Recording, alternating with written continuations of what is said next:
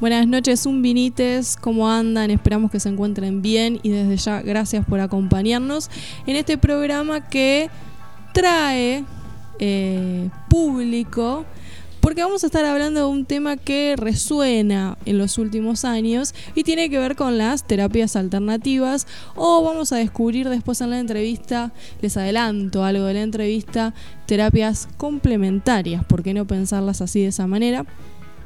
Eh, y vamos a estar entonces, les contaba, charlando con Andrea Alfaro, que es eh, oriunda de la ciudad de Ciupacha. Eh, quizás algún contacto, alguna referencia tengan de su familia. Con ella nos estuvimos entrevistando en la semana y hoy vamos a tener el placer de escuchar la entrevista.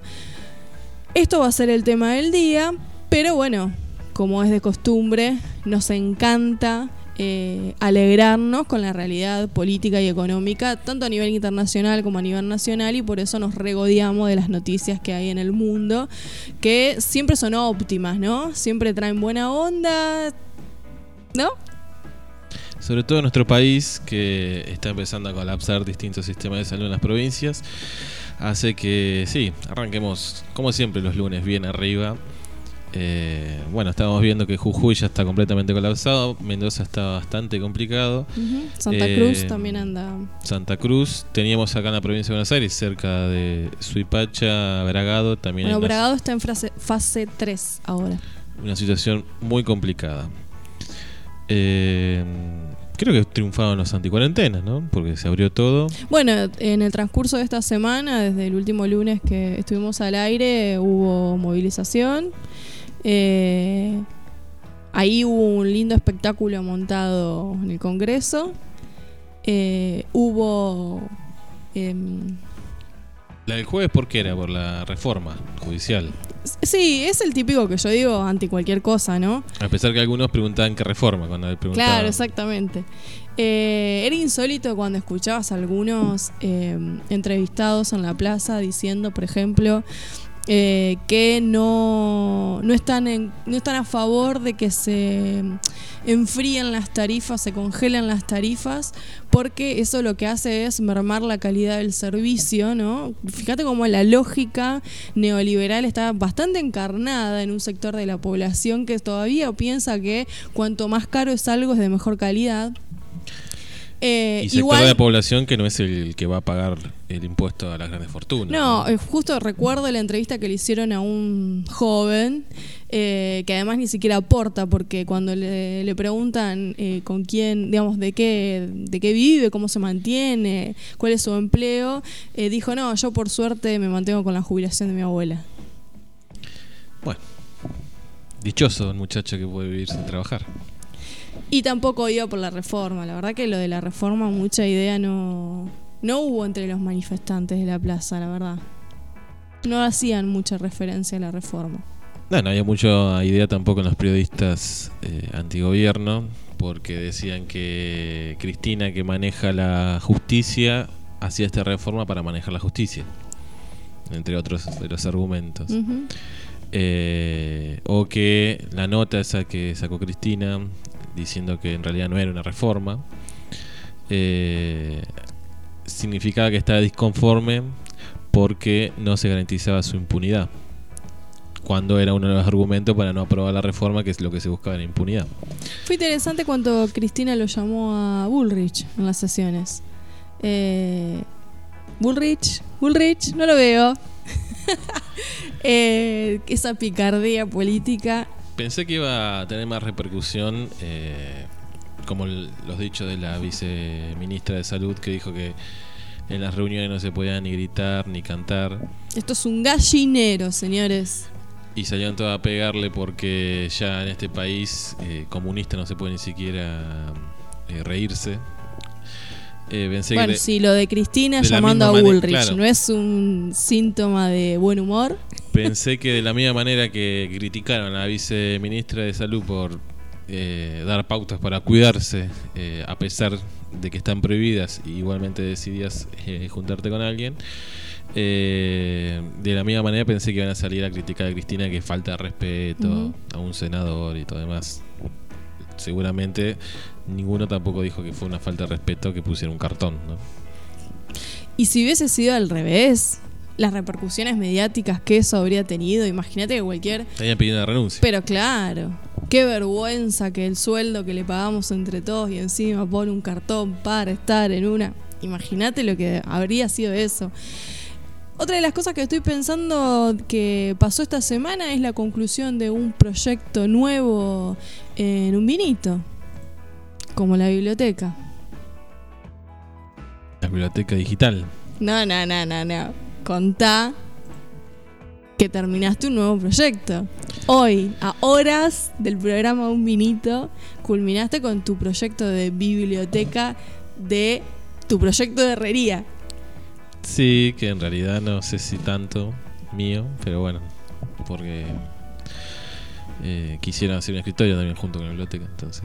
Bueno, bueno, la el, el, el desarrollo intelectual eh, en la que se le ocurrieron cosas, bueno, sí, se vino de otro lado, pero hay que poner semejante habilidad con el, con el fierro.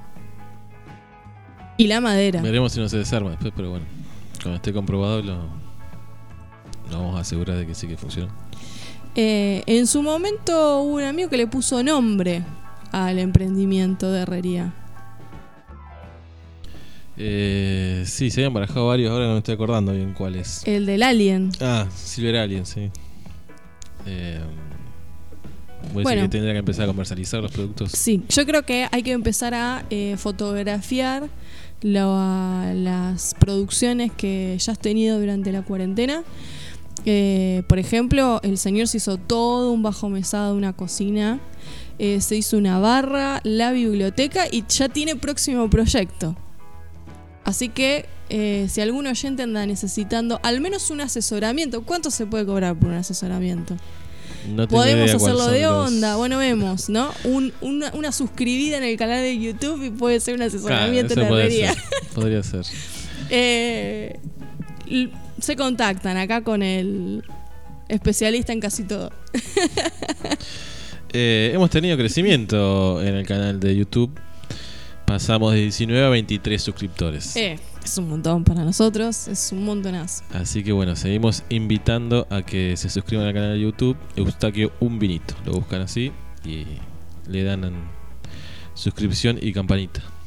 Y es buen momento para recordar además que eh, nos pueden encontrar en Facebook, en Eustaquio Un Vinito. Y me preguntaban cómo escucho, con el link que siempre publicamos eh, en los posteos que hacemos para cuando divulgamos los temas que va a haber en la radio. Bueno, ahí en ese link. el tutorial también, que podremos volver a publicarlo podemos republicarlo. Hay tutorial para, para, escuchar, escuchar un, eh, un, vinito. En Instagram como eh, un vinito de Radio 20 y los que manejen Twitter, digo así porque yo Twitter no manejo, pero los que manejen Twitter también nos pueden encontrar en Twitter. Estuve pensando y viendo alguna posibilidad de hacer las transmisiones de la radio, no los vivos, pero también eh, que pueda ser escuchado en YouTube, digamos, la manera tradicional, pero también YouTube.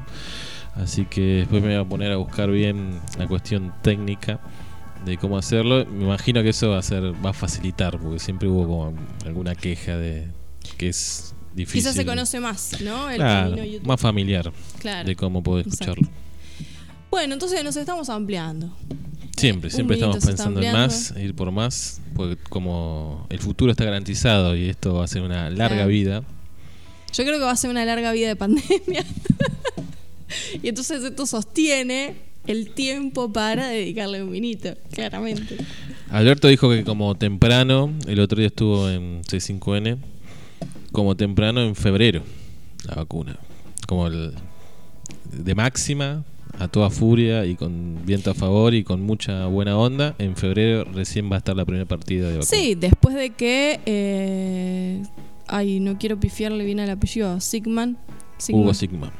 Eh, Hugo Sigman, después de que Hugo Sigman dijo que en abril se estaría comercializando o aplicando. Sí, yo lo que le entendí a Sigman es que en abril cualquier persona que quisiera comprarla ah, puede adquirirla. va a tener la vacuna disponible. Eh, Alberto habló de la primera partida para, obviamente, para los trabajos de la salud, supongo. Sí, sí, sí, sí. eh, los trabajadores de la salud y calculo que inmediatamente después de que eso se pueda cubrir eh, a las personas de riesgo. No, no sé cómo. Sí, supuestamente eso iba a ser la prioridad. Eh, se habían hablado de 10 millones de dosis en la primera parte del año y sí, cubrir trabajadores de la salud y grupos de riesgo, ya sean por edad o por alguna patología preexistente. Eh, ¿Qué novedades hubo en Suipacha sobre datos de COVID? En Suipacha no tenemos todavía el de hoy. Seguramente, como siempre sucede, antes que termine el programa lo tendremos, el nuevo parte. Eh, pero el de ayer da como que nos queda un caso activo. No hay casos sospechosos eh, ni hubo tampoco confirmados. Así que sigue el total de 91 casos confirmados, de esos 91, 88 fueron recuperados, lamentablemente dos fallecieron y queda un solo caso activo en Zipacha. Estamos casi libres nuevamente de coronavirus. No sé hoy si se habrán hecho nuevos hisopados o, o cómo habrá sido. En Mercedes hubo una sucesión de días con más de 15, de hecho el sábado que fueron los últimos más datos en oficiales. con lo que pasa a nivel país. Sí. Hubo un periodo eh, inmediatamente anterior a estos días que te nombro, donde eh, los casos fueron realmente bajos, muy bajos, ¿no? Por, debajo de los 10. Eh, bueno, ahora volvieron a aumentar y los últimos datos son del día sábado que eh, se registraron 17 y un fallecido. Eh, ya son 12 los fallecidos en Mercedes. Pero en un contexto en el que igual, como es tendencia a nivel nacional, se abren algunas actividades. Bueno, Suipacha lo mismo, estamos en fase 5 eh, y tuvimos la novedad de los locales gastronómicos que abrieron en un horario reducido, con cantidad de personas reducida, con todos los protocolos, pero eh, en Suipacha ya se puede disfrutar de ir a, comer a un restaurante o a tomar algo a algún bar. No sé cuál habrá sido el impacto de esa medida, la verdad. Así que si algún oyente ha salido y puede comentarnos en las redes sociales que, la gente aprovechó. Me ah. imagino que eh, la cuarentena ya estaba bastante hartando a la gente y, y se aprovechó bastante, me parece, la posibilidad de ir a comer o tomar algo. Mm. Y hoy lo escuchaba a Kisilov que decía que eh, ampliar más es un grave error. Sí, yo creo que se amplió de más, eh, demasiado rápido tal vez. Está bien que, bueno, el contexto daba, ¿no? Porque los números estaban a favor para una apertura. Eh, pero bueno, como hemos charlado durante el fin de semana, obviamente con el diario del lunes, siempre es mucho más fácil, pero tal vez el inicio de la cuarentena fue demasiado temprano en, el nivel de, estricta que fue, ¿no? Mm. Tal vez podría haber sido más paulatina y, hubiese logrado llegar con menos cansancio de la gente a esta altura. Coincido, lo que siempre pienso es cómo saberlo, ¿no? Me parece que mm, eh, la toma de decisión de una cuarentena tan rápida no tuvo otro objetivo más que el cuidado de la salud de los argentinos, pero bueno. Eh, sí, que durante muchos meses lo logró. Exacto, quizás uno no se iba a imaginar que, bueno, iba a ser sostenido por mucho tiempo, ¿no? Eh bueno, comentábamos el lunes pasado al filósofo Berardi, que justamente hablando de Argentina dijo que había tenido un modelo exitoso en un principio, pero que él estaba convencido que coronavirus iba a llegar puesto a todo el mundo. Así mm. que, bueno, la verdad que una semana después le estamos dando la razón. Eh, y otra de las eh, de los sucesos que hubo en la semana fue eh, finalmente que imputaron penalmente a Viviana Canosa por haber tomado dióxido de cloro y que como consecuencia de ese haberlo hecho en su programa en vivo, ¿no? En su programa en vivo, haberlo sugerido exactamente. De fomentar. bueno, se conocieron después de esa escena en la televisión abierta, se conoció el caso de un niño que finalmente se comprobó que eh, todo su, su descomposición eh, había sido porque los padres eh, le suministraron dióxido de cloro y hubo también en otra, en Jujuy hubo internados, pero bueno, no, no con la fatalidad ¿no? de este niño. Y dio negativo en coronavirus. Así que la administración de dióxido de cloro fue completamente sin sentido salió publicada una nota sobre la posición de Viviana Canosa y analizando en realidad también eh, los medios y en todo caso Viviana Canosa como emblema ¿no? de los medios de comunicación en la revista Anfibia de la Universidad Nacional de San Martín. Eh, Qué interesante cómo va planteando eh, la intromisión que tiene la derecha más rancia y reaccionaria en los medios de comunicación y que quizás el interés de Viviana Canosa no está en el rating, porque de hecho la nota dice la verdad que no tiene un rating asombroso, compite con Luis Novaroz y tienen apenas dos puntos de rating. Pero donde más juega es en las redes sociales. De hecho, se la pasa tuiteando. Y eh, uno de los Twitter que hizo Viviana Canosa después de ese programa y las repercusiones que tuvo el programa fue, eh, a ver, se los leo, dice, eh, parate, lo tengo más abajo, porque hizo más de uno. Usando el argumento de que su cuerpo es suyo y tiene derechos sobre él. Acá lo tengo. Prefiero patear el tablero escuchándome y no ir, no ir en contra de mi naturaleza. Prefiero mi sana locura a una cordura infligida y forzada. Estudien, investiguen y no repitan sin argumentos. Mi cuerpo es mío y tengo derechos sobre él. Ella es crítica, ¿no? Del feminismo. Es una ella es forma irónica, ¿no? Uno de sus emblemas que levantó en los, en los, últimos tiempos fue contra la legalización del aborto. Eh, de hecho, consiguió hacer una entrevista televisiva a eh, la médica Brandolín, eh, que también la nota describe un poco los antecedentes de Brandolín, que por ejemplo participó de congresos negacionistas del holocausto. Esto te iba a decir, cuando uno empieza a buscar un poco, hay un hilo conductor. Es terrorífico, básicamente. Anti-cuarentena, anti-vacuna, anti-derecho, liberal. como que terminan siendo siempre los mismos, digamos, no hay mucha mucha vuelta atrás. Eh, no hay un progresista anti vacuna o, o anti cuarentena o que esté eh, proponiendo que se tome dióxido de cloro. No, no, claro, exactamente. Tenemos para recomendarle que lo vamos a, compartir eh, en el Facebook seguramente, una vez que terminemos el programa de hoy. Eh, no sé si lo habíamos nombrado en algún momento a un youtuber nuevo que se hizo famoso durante la cuarentena, que es Damian Cook, eh, que hizo un, un informe ayer muy bueno sobre el dióxido de cloro y cómo aparece como esta cuestión así media milagrosa. Mm. netamente fue un negocio y una estafa. Pero bueno, como pasan muchas veces ese tipo de cosas, eh, se repite tanto la mentira que en algún momento parece que fuera cierta. Y algo que señala interesante también la nota es cómo circulan las fake news. Y dice que, bueno, existe del CONICET un grupo de científicos eh, que coordinan el grupo Ciencia Anti-Fake News, un poco eh, como nuestro, nuestra columna de ¿Qué hay de cierto? Eh, donde participa Lautaro. Eh, bueno, tienen un grupo, Ciencia Anti-Fake News, que es del CONICET, y plantean que no es menor, eh, un poco respondiendo a esta idea de la denuncia penal que tuvo Viena Canosa, no es menor lo que planteó, porque la mayoría de las fake news han circulado en la televisión, más allá del poco rating. Entonces, la verdad es que la mayoría tenemos acceso por diferentes fuentes a un poquito de ver un medio de comunicación que encima todos toman lo de Viana Canosa, ¿no? Más allá de que vos no veas el programa. Y el grupo de ciencia anti-fake news del CONICET dice el 55% de las fake news virales llegan por Facebook y WhatsApp y el 35% restante por los medios de comunicación, que no es poco igual. También considerando que muchas de las redes sociales eh, tuitean o publican o postean lo que pasa en los medios de comunicación. Bueno, durante la cuarentena, lo hemos comentado, eh, hubo un debate sobre la responsabilidad de las redes sociales, digamos, de los que administran las redes sociales en esta eh, divulgación de este tipo de noticias falsas o información que van en contra de la salud pública.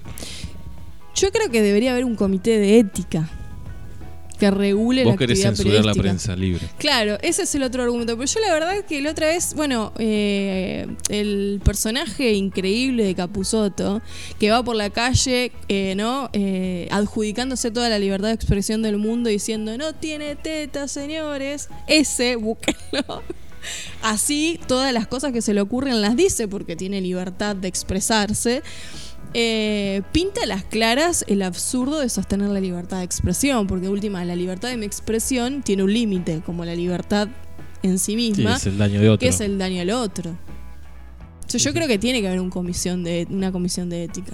Pero imagínate, ¿no?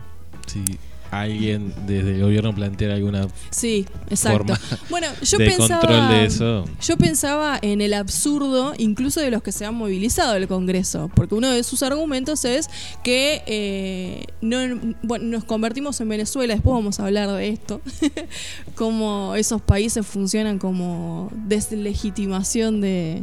es como un, un- como un insulto. Eh, Sí, comunismo, Venezuela, Cuba, Castro.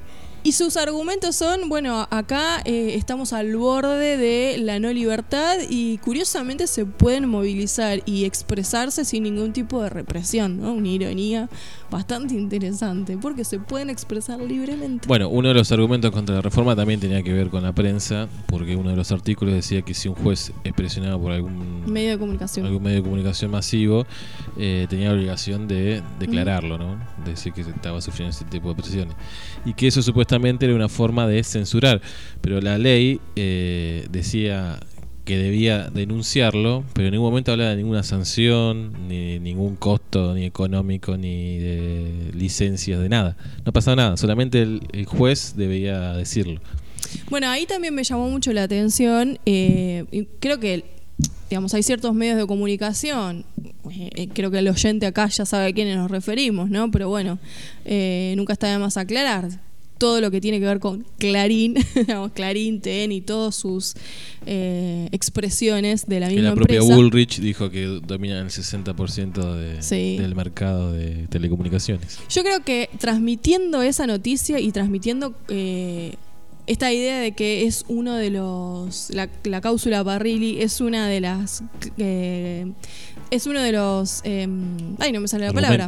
Uno de los argumentos que, bueno. Da por las claras el avance del gobierno contra la justicia, bla, bla, bla.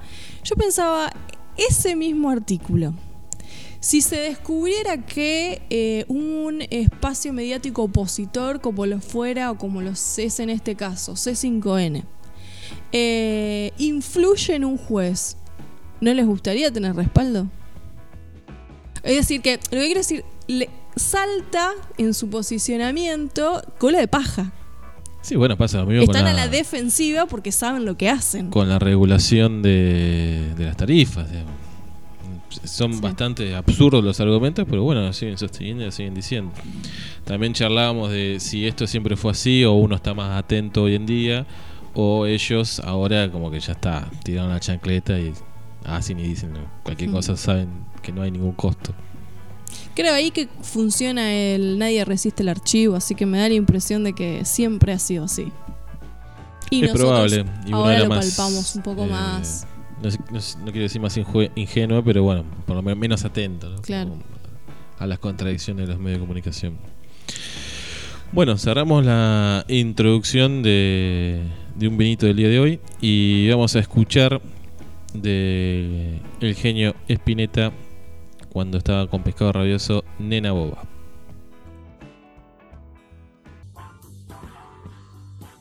Pay attention now, por favor. Ou seria, quando muito, acometido de uma gripezinha. El régimen de Nicolás Maduro pretendía exportar desde Estados Unidos. Hacia Venezuela Ou 81 resfriadinho.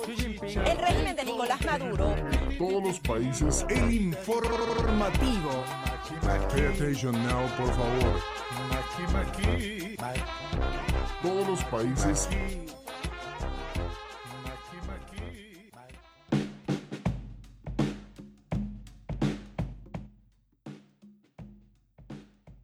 Noticias internacionales, vamos a hacer un breve recorrido por algunas de las noticias que nos parecieron bastante interesantes poder compartirla con ustedes de lo que está sucediendo en el mundo. Mucha noticia sobre ciencia, ¿no? Hay tres primeras noticias así agrupadas que tienen que ver ciencia con... ficción. Sí, casi ciencia ficción, pero no, señores, es real.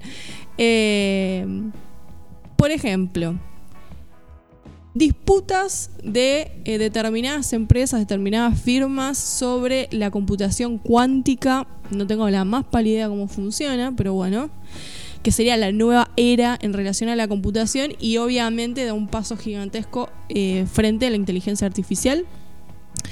Eh, chips cerebrales, que es otro desarrollo tecnológico, es un pasito a years and years que siempre la mencionamos a esa serie, y e injertos de neuronas, que eh, podríamos pensar, eh, por un lado varias, varios eh, necesitarían injertos de neuronas, pero también es una noticia para que los conspiranoicos del nuevo orden mundial se abstengan, porque imagínate si llegan a leer que estamos muy avanzados en los estudios sobre injerto de neuronas. Eh, la vacuna de Bill Gates supuestamente iba a insertar chips en todas las personas para controlarlo. Bueno, tendría un poco más de sentido, ¿no? Tal vez. Sobre las computadoras cuánticas o el desarrollo tecnológico cuántico, tenemos a IBM, Microsoft y Google que se están disputando el campo eh, sobre ese desarrollo tecnológico. Poco que entendí, son como supercomputadoras. Exacto. Super veloces. Son muy, muy, muy veloces. Super capacidad, capacidad de almacenamiento y de recursos, eh, digamos, de, desarrollo de actividades a la vez, muchas actividades a la vez. Exacto. Por eso eh, prácticamente se usan de manera casi exclusiva, diría, para aplicaciones de inteligencia artificial podríamos decir que sería como sería en el cerebro de lo que podría ser una Skynet, ¿no? Y es que después nos domina a todos. Bueno, entonces, frente a este desarrollo, es un argumento interesante el que se usa em, eh, en Neuralink, que es un desarrollo eh, privado, obviamente. Neuralink y las fotos de las noticias, bueno, ni te cuento. Eh, que es de Elon Musk que es un multimillonario empresario que está muy cerca de concretar su plan de conectar nuestros cerebros a computadoras. ¿Cuál es uno de los argumentos que utiliza? Que el desarrollo de la inteligencia artificial está tan avanzado y que justamente el mundo de la ciencia ficción lo que piensa es que la inteligencia artificial nos va a terminar matando, que es necesario que nuestro cerebro, digamos que nosotros Se. Nos, fusionemos con la inteligencia artificial para evitar la invasión de la sí, que se vuelva contra nosotros. Exacto, y que se vuelva contra nosotros. Ese es uno de los argumentos que utiliza para justificar su desarrollo. Y con eh, esto se podría pasar, digamos, lo que, lo que entendemos hoy en día como conciencia de una persona a una computadora y viceversa. Sería en una eh, fase sí, una fase superior. No es que se pueda hacer eso, pero van caminos. Por ahora, eh, obviamente, digo obviamente y lamentablemente también, qué sé yo, una cuestión ética, presentó su proyecto MUS ante una comunidad científica y el proyecto se hizo con cerdos. Eh, aparentemente lo que se explicaba era que los cerdos igual estaban sanos, felices, sin ninguna diferencia con el cerdo normal, pero la cuestión es que el cerebro de ese cerdo estaba conectado a la computadora. A través de un chip injertado en ese cerebro. A partir de un chip milimétrico, pero insertado en el cerebro. sí, del tamaño de una, de una moneda. Eh, algunos científicos, ingenieros, médicos que bueno que forman parte también de ese equipo de, este multimillonario, bueno planteaban eh, quizás la relevancia que, tenga este estudio para eh, algunas enfermedades neurológicas justamente, ¿no? Entonces, por ejemplo, personas que no puedan o tengan algún impedimento, como ser personas con Alzheimer que se olviden sus recuerdos, el estar conectados a la computadora les facilitaría esas resolver esos problemas que por sí mismos ya no los pueden resolver. Yo hace muchos años vi un documental en esos canales casi de ciencia ficción que eh, hablaban de esto justamente, exactamente lo mismo, y lo eh, complementaban con la clonación. Por ejemplo, una persona, hablaban el caso de Steve Hopkins, ¿no? que, que ya murió, pero bueno, que tenía un- una enfermedad que deformaba, degeneraba su cuerpo, eh, que se podía extraer la conciencia de ese cuerpo, clonar el mismo cuerpo, pero modificándolo genéticamente para que no tenga las enfermedades, eh, en este caso de parálisis, e insertar la conciencia en el nuevo cuerpo clonado. Eh, como que ese era el futuro. Estamos hablando, yo podría decir hace 15 años que habría visto algo de eso. En 15 años estamos en un nivel de desarrollo, no que bueno, pasado mañana vamos a poder hacer una cosa así, pero muchísimo más cerca. Como, como que ya es casi real pensarlo Sí. que puede ser. Bueno, y otro de los desarrollos científicos que eh, traemos hoy eh, es- viene directamente desde Barcelona, que lo- la, la verdad que el desarrollo científico es muy interesante también. Eh, quizás acá no pareciera que no está eh, imbuido de todo el desarrollo tecnológico como las dos noticias anteriores, pero lo que lograron en Barcelona eh, es eh, injertar neuronas eh, y que funcionara. Entonces, claro. Neuronas desarrolladas artificialmente, esa parte a mí no me No, queda claro. eh, son procedentes de corteza cerebral de un donante humano. Ah. Eso funciona, lograron que funcione, pero además el avance del descubrimiento es que pueden crear la neurona a partir de tejido del propio paciente. Entonces ahí se evitaría que el cuerpo rechace eh, un componente totalmente externo. Y sí, para determinadas enfermedades de eh, índole neurológica, eso es un gran avance. Porque eh, se podría recuperar toda una zona del cerebro. Claro, que ha sido dañada por un ACV o lo Sí, que lo que fuera, exactamente. Entonces, bueno, es todo un trabajo de biología molecular con células madres, bueno, y el análisis de redes neuronales. Y es un experimento y un avance en cuanto a la ciencia muy, muy interesante. Sí, después vendrá la parte negativa, digamos, de que quienes podrán acceder a esta tecnología o este tipo de, de prácticas de salud, ¿no? Sí. Eh, pero bueno, pero me da esperanzas de mi viejo sueño que ya hemos comentado de ser un elfo. Porque se podría hacer un cuerpo de un elfo y transmitir mi conciencia a ese cuerpo de un elfo. Y cuando se de- va degradando, me hacen otro cuerpo y me vuelven a transmitir. Y así, Tu conciencia perdura. exactamente. Habría que preguntarle a alguien que sepa realmente de estas cosas si. eh, En el corto plazo esto es posible. no, ¿cómo sería la cuestión de la conciencia? Si la conciencia está completamente atada a un cuerpo o realmente Emma, estamos en vivo en la radio. es una cuestión eléctrica que se puede transmitir sin necesidad de... no se degrada la conciencia junto con el cuerpo, eso es la pregunta. Sería. Claro. Pues de esa manera sí, la conciencia sería eterna. Siempre y cuando puedas... Sí, si vos la conciencia la materializás en un software, pues no se va a degradar. Por eso, eso digo.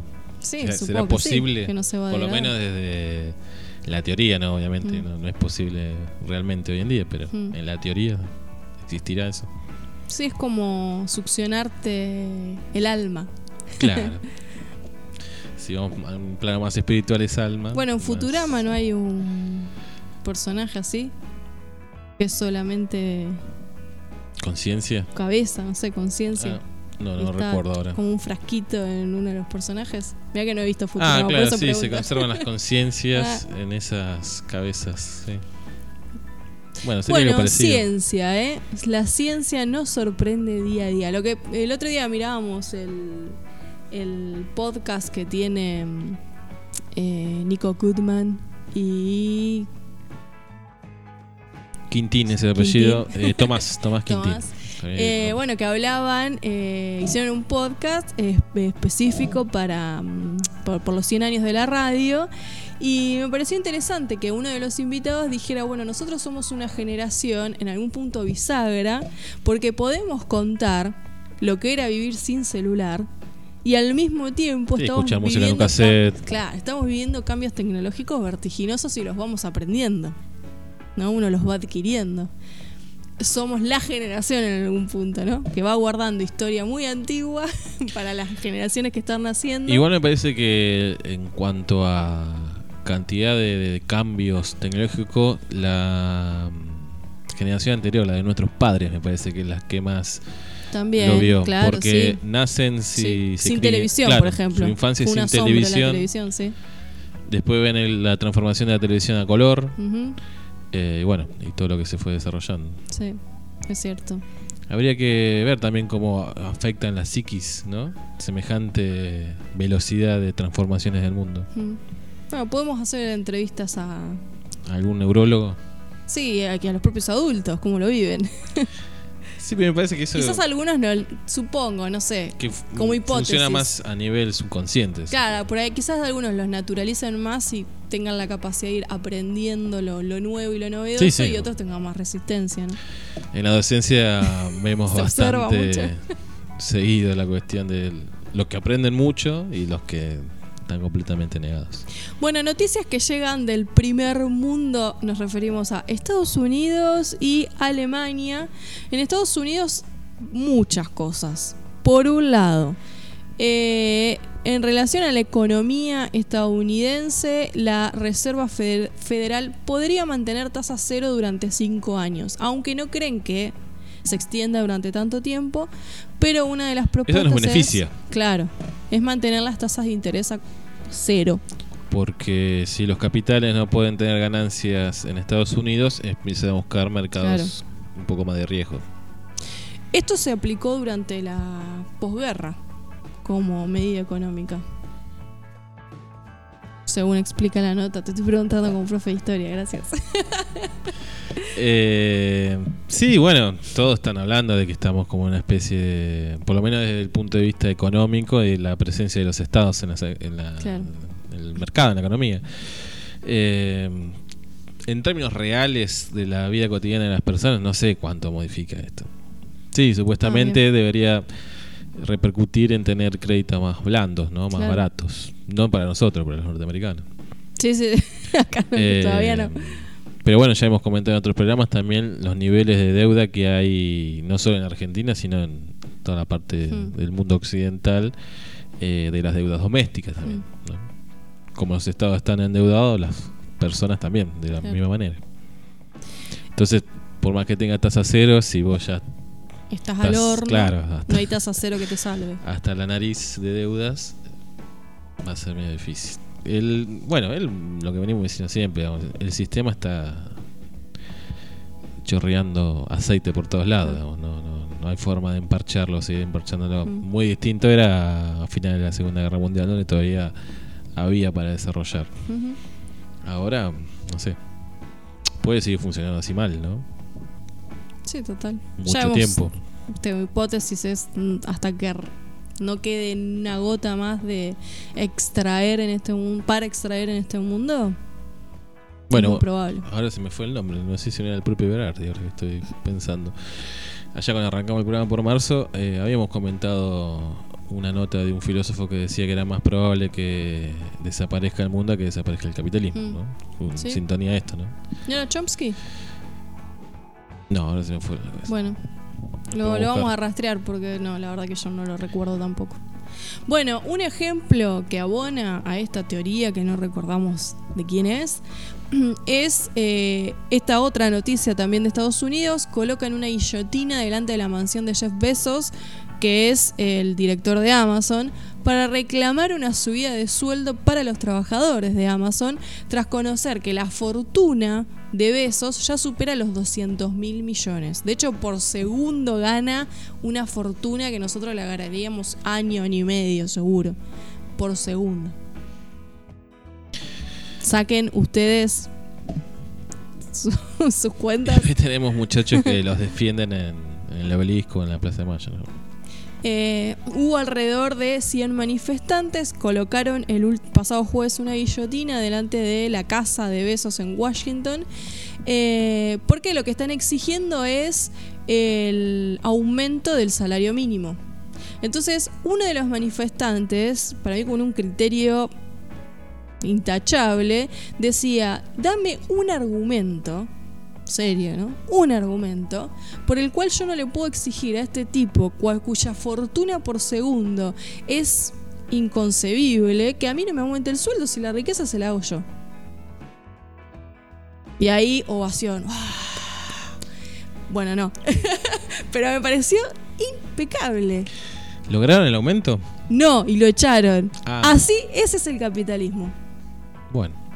Lo echaron, en realidad no por esto, ¿eh? lo echaron porque durante la pandemia exigió condiciones de seguridad por el uso de barbijo, distancia, lo Sí, obvio alcohol. e indispensable durante la pandemia y lo echaron. Bueno, nosotros acá hemos comentado el caso de Coto, que es como emblemático, ¿no? De que prefiere que se mueran todos antes que cerrar algún tipo de sucursal.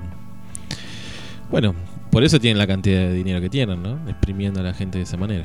Sí, exactamente. Pero bueno, me pareció, aunque sea uno, ¿no? Y en comparación a los empleados que debe tener Amazon, aunque sean 100, ¿no? Los que, que ya esté leyendo que un trabajador entienda que la riqueza que ese eh, empresario tiene la está generando él, suficiente. Y de la injusticia que implica la Sí, apropiación de la riqueza que generan muchos. que todavía la tomen esa conciencia. Bueno, para déjame entusiasmarme con una. Sí, está bien. está bien. Me- creo que es increíble. Es una nota para llevar a los institutos a analizar. Que expliquen el posicionamiento de este trabajador. es para sublime. Un aplauso a Christian Smalls, si lo quieren seguir en Twitter. el trabajador que a- le puso la guillotina a, A poner como nuevo prócer de un vinito. Pero, este aquí, que pobre trabajador está en un contexto en el que se utiliza, como en todo el mundo, eh, el fantasma del comunismo como crítica para menospreciar eh, y socavar la imagen pública del otro, del opositor. Esto es lo que le está pasando a Biden en Biden en, en Estados Unidos. Lo hemos visto también Que acá con Alberto. Casi absurdo, ¿no? Que Bueno. lo llamen comunista Biden es. Sí, un absurdo. Y no estamos diciendo que el argumento comunista je- realmente sea para menospreciar, ¿no? Pero se utiliza como... No, yo creo que se tienen que sentir ofendidos los comunistas de que le Sí, nombren comunista exacto. Biden. Totalmente de acuerdo. Bueno, eh, hemos visto, sin ir más lejos, en las movilizaciones anti-cuarentena que hubo, yo no quiero, bueno, es eh, cortina separadora. ser de- Valenzuela. Yo no quiero ser Valenzuela, ¿no? ¿Cómo se, cómo se las... O, o- o acá... eh, a, a Biden lo asociaron con lo compararon con Fidel Castro. Bueno, a Alberto Fernández también, ¿no? El fantasma del comunismo. Sí, totalmente. Eh, pero bueno, es interesante la nota de página 12 que se, Ah, se las recomendamos. Ahora me, me acordé de que el otro día cuando veíamos eh, los testimonios de los que están en la plaza, había una señora que decía que Cristina se vaya con Maduro y con Castro. Claro. Nadie le había avisado a la señora que Castro murió, No me lamentablemente. acuerdo, sí. Eh, bueno, la nota de, que salió hoy es la contratapa de página 12, Todos comunistas y la trampa de las derechas. Es este artilugio que utilizan las derechas para eh, invalidar al opositor asociándolo con el comunismo. Y cómo, digo, cómo en el discurso mundial eh, se utiliza el comunismo asociándolo con unas con políticas o con un posicionamiento político nefasto. Eh, cómo necesita también el que capitalismo nunca. ese enemigo, ¿no? Sí, sí, Para- como el guasón. Claro. Eh, nunca escuché un argumento de, de esta gente de por qué el comunismo sea tan siniestro. Ujú. Algunos hablan de libertad. Es lo, u- bueno, es- yo creo que es el único argumento que he escuchado. eh, pero la libertad. no, alguna vez he discutido con alguien que me decía, pero vos de Cuba no te podés ir. Y vos de Argentina te podés ir. Claro, exacto. Y si tuviera la plata, Eh, lo bueno, podría. Bueno, la libertad. si Claro. tuvieras. ¿no? Sí. Exacto. Y Eh, que tampoco es tan así que en Cuba no te podés ir. Digamos. No podés irte a tomar Coca-Cola a Miami, pero Mm. a llevar tu arte por todo el mundo podés ir. Y de Alemania, eh, para mí tiene muchísima consonancia con lo que recién estábamos hablando. Hubo conmoción porque eh, hubo un amago de toma del Reichstag, del Parlamento por ultraderechistas, que se movilizaron. Que y obviamente las consignas de los ultraderechistas, todos ya sabemos cuáles son, ¿no? No digo que es muy simbólico el tema del Reichstag porque Hitler una vez que se declara dictador eh, lo prende fuego, echan Mm. la culpa a los comunistas justamente. Mm. Eh, y esa fue como la excusa directamente, bueno, ya que se quemó no lo abrimos más, Claro. eh, gobierno yo y no le pregunto más nada a nadie. Eh, bueno, eh, se movilizaron con todo el merchandising fascista eh, que puede haber y quisieron tomar el Parlamento. ¿Dónde terminará todo esto? Esa es la gran pregunta que, que yo me hago porque veo que como que de este lado estamos muy tranquilos, ¿no? Como que vemos todas estas situaciones, nos reímos bastante, eh, pero esta gente lo está haciendo en serio. Sí. Están convencidos de que el camino es ese. ¿sí? Eh, ¿En qué momento vamos a reaccionar? Y cuando reaccionamos, ¿qué pasa? ¿Y cuánta fuerza te queda cuando tengas cuando te avives de reaccionar, no? Sí, eh, ponerle que sigamos teniendo fuerza, pero ¿vamos a reaccionar con consenso y diálogo? Mm. ¿O ¿Cómo se va a reaccionar? Esa también es la pregunta. Porque se ve que mucho diálogo con este tipo de personas se puede tener. Una discusión para otro programa. Interesante. Podemos hablar, sí, ¿no? De Sí. la violencia política. A ver, Redefinamos violencia política. ¿qué es básicamente la violencia política? No sé, hablar de violencia parece que ya es algo negativo, pero bueno, justamente estaría bueno problematizar sobre eso.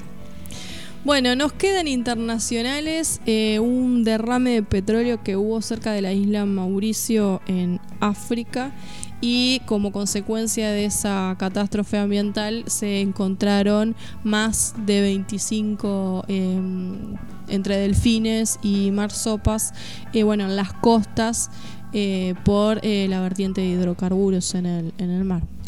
Bueno, otro muestra más de- del desinterés por el medio ambiente y bueno, el- límite que estamos, que ya hemos comentado que hemos superado de este año el presupuesto ambiental y que seguimos sobreexigiendo a, a la naturaleza.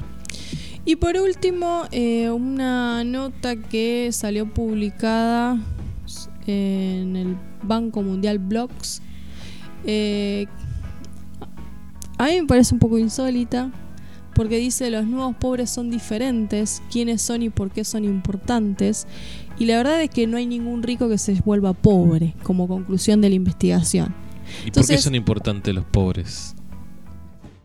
Porque van a sostener a los ricos. Pero digo, no, Lo que está pasando lo que no me quedó claro a mí si era una noticia crítica, una noticia que destaca que qué bueno que, que existen los pobres. Es una noticia que eh, son las proyecciones del Grupo Banco Mundial. Y lo que estima es eh, que después de la pandemia del COVID-19 eh, podrían sumir en la pobreza entre 71 y 100 millones de personas en la pobreza extrema. Y la verdad que lo que explica es un escenario por todos ya conocido. En las sociedades a nivel mundial, en Argentina, tenemos un sector de la población que vive en la pobreza extrema y lo que ya hemos conocido, de hecho fue un concepto eh, bastante popular ¿no? en el campo de las ciencias sociales en los, los 90, los famosos nuevos pobres. Y sí, chocolate por la noticia, los nuevos pobres son la clase media que cayó en la pobreza. No dice más que eso la nota producto del parate económico, todas aquellas personas que, tiene, que tienen laburos eh, en condiciones de mm, independencia laboral y que no pudieron trabajar o que eh, los echaron. Sí, son nuevos pobres. Ningún rico, digo, vimos recién cómo aumentó su riqueza el dueño de Amazon. Volvemos, ningún rico va a ser nuevo pobre. Es como una nota que ya la conocemos. Lo que no explica es por qué. Claro, digamos, es como ¿no? que se queda corto de análisis ahí. Claro. Eh, bueno, esto también es un buen argumento para los que defienden tanto la meritocracia, ¿no? Eh, los que nacen ricos es muy difícil que mueran en otra condición, ¿no? En Y una catástrofe. la diferenciación, que bueno, los, eh, muchos de los sectores pobres viven en sectores rurales, pero ahora la novedad sería, que de nuevo no sé qué es lo que tiene de novedad, que los, los nuevos pobres que ingresarían a esas condiciones materiales de existencia, eh, es- también estarían viviendo en zonas urbanas. Mi cara cuando tenía la noticia es... ¿y? no, no sé se qué sienten amenazados. no sé. Claro, tenemos que huir ahora hacia no sé dónde. Bueno, por eso digo, todas estas contradicciones, estos abusos, eh, ayer veíamos que hay un nuevo capítulo de Pero entonces, de- dentro de lo que es País de Boludos, que explica también todo este tema de las fortunas, hablando un poco del impuesto que ahora después vamos a comentar. Eh, este nivel de desigualdad, ¿hasta dónde no va a generar una violencia? Que no significa que sea una violencia encausada, organizada y que lleve a, a la dictadura del proletariado, ¿no? Eh, pero hasta dónde no va a haber estallidos sociales eh, crueles a raíz de, de semejante ostentación eh, de poder y riqueza, ¿no? Ujú. Porque aparte hay un condimento, me parece, que es como medio de refregar en la cara de los demás lo que yo tengo y lo que vos no vas a poder tener jamás, ni vos, ni tu nieto, ni nadie. Sí, es como una pregunta difícil de responder, ¿no? Y que supongo que es difícil de responder porque depende tanto de nosotros mismos. Sí, digo, pero ¿hasta dónde la capacidad de, de soportar, de sufrir Sí. de la mayoría eh, no va a ser que en algún momento, bueno, ¿Mm? entre morirme de hambre y matar al que identifico como el que me saca lo poco que tengo para comer?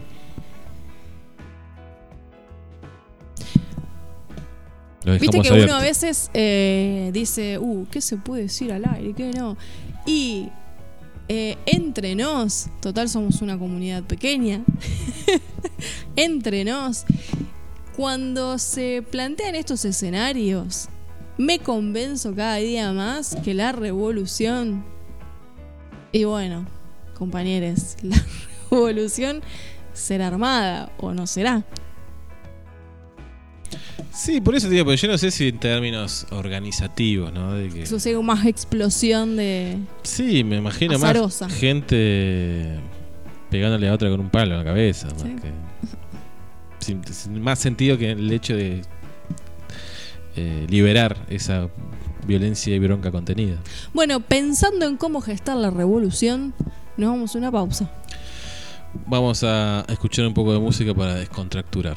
Vamos a escuchar a Charlie García. eh, debería saber por qué. Justo. ¿Va a haber o no va a haber revolución?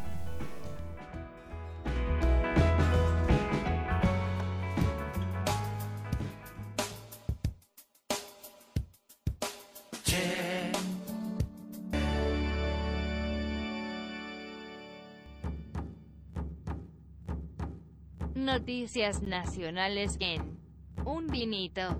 lo que pasa en el país. Valenzuela, queremos ser libres.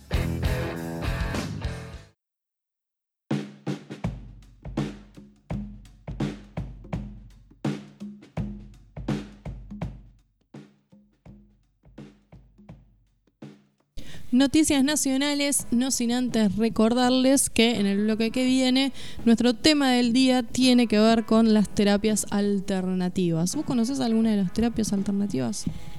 Eh, de nombre nomás. De nombre. Regresión a vidas pasadas es la número uno que no conozco para experimentarla, pero he leído y me encanta, me apasiona como tema.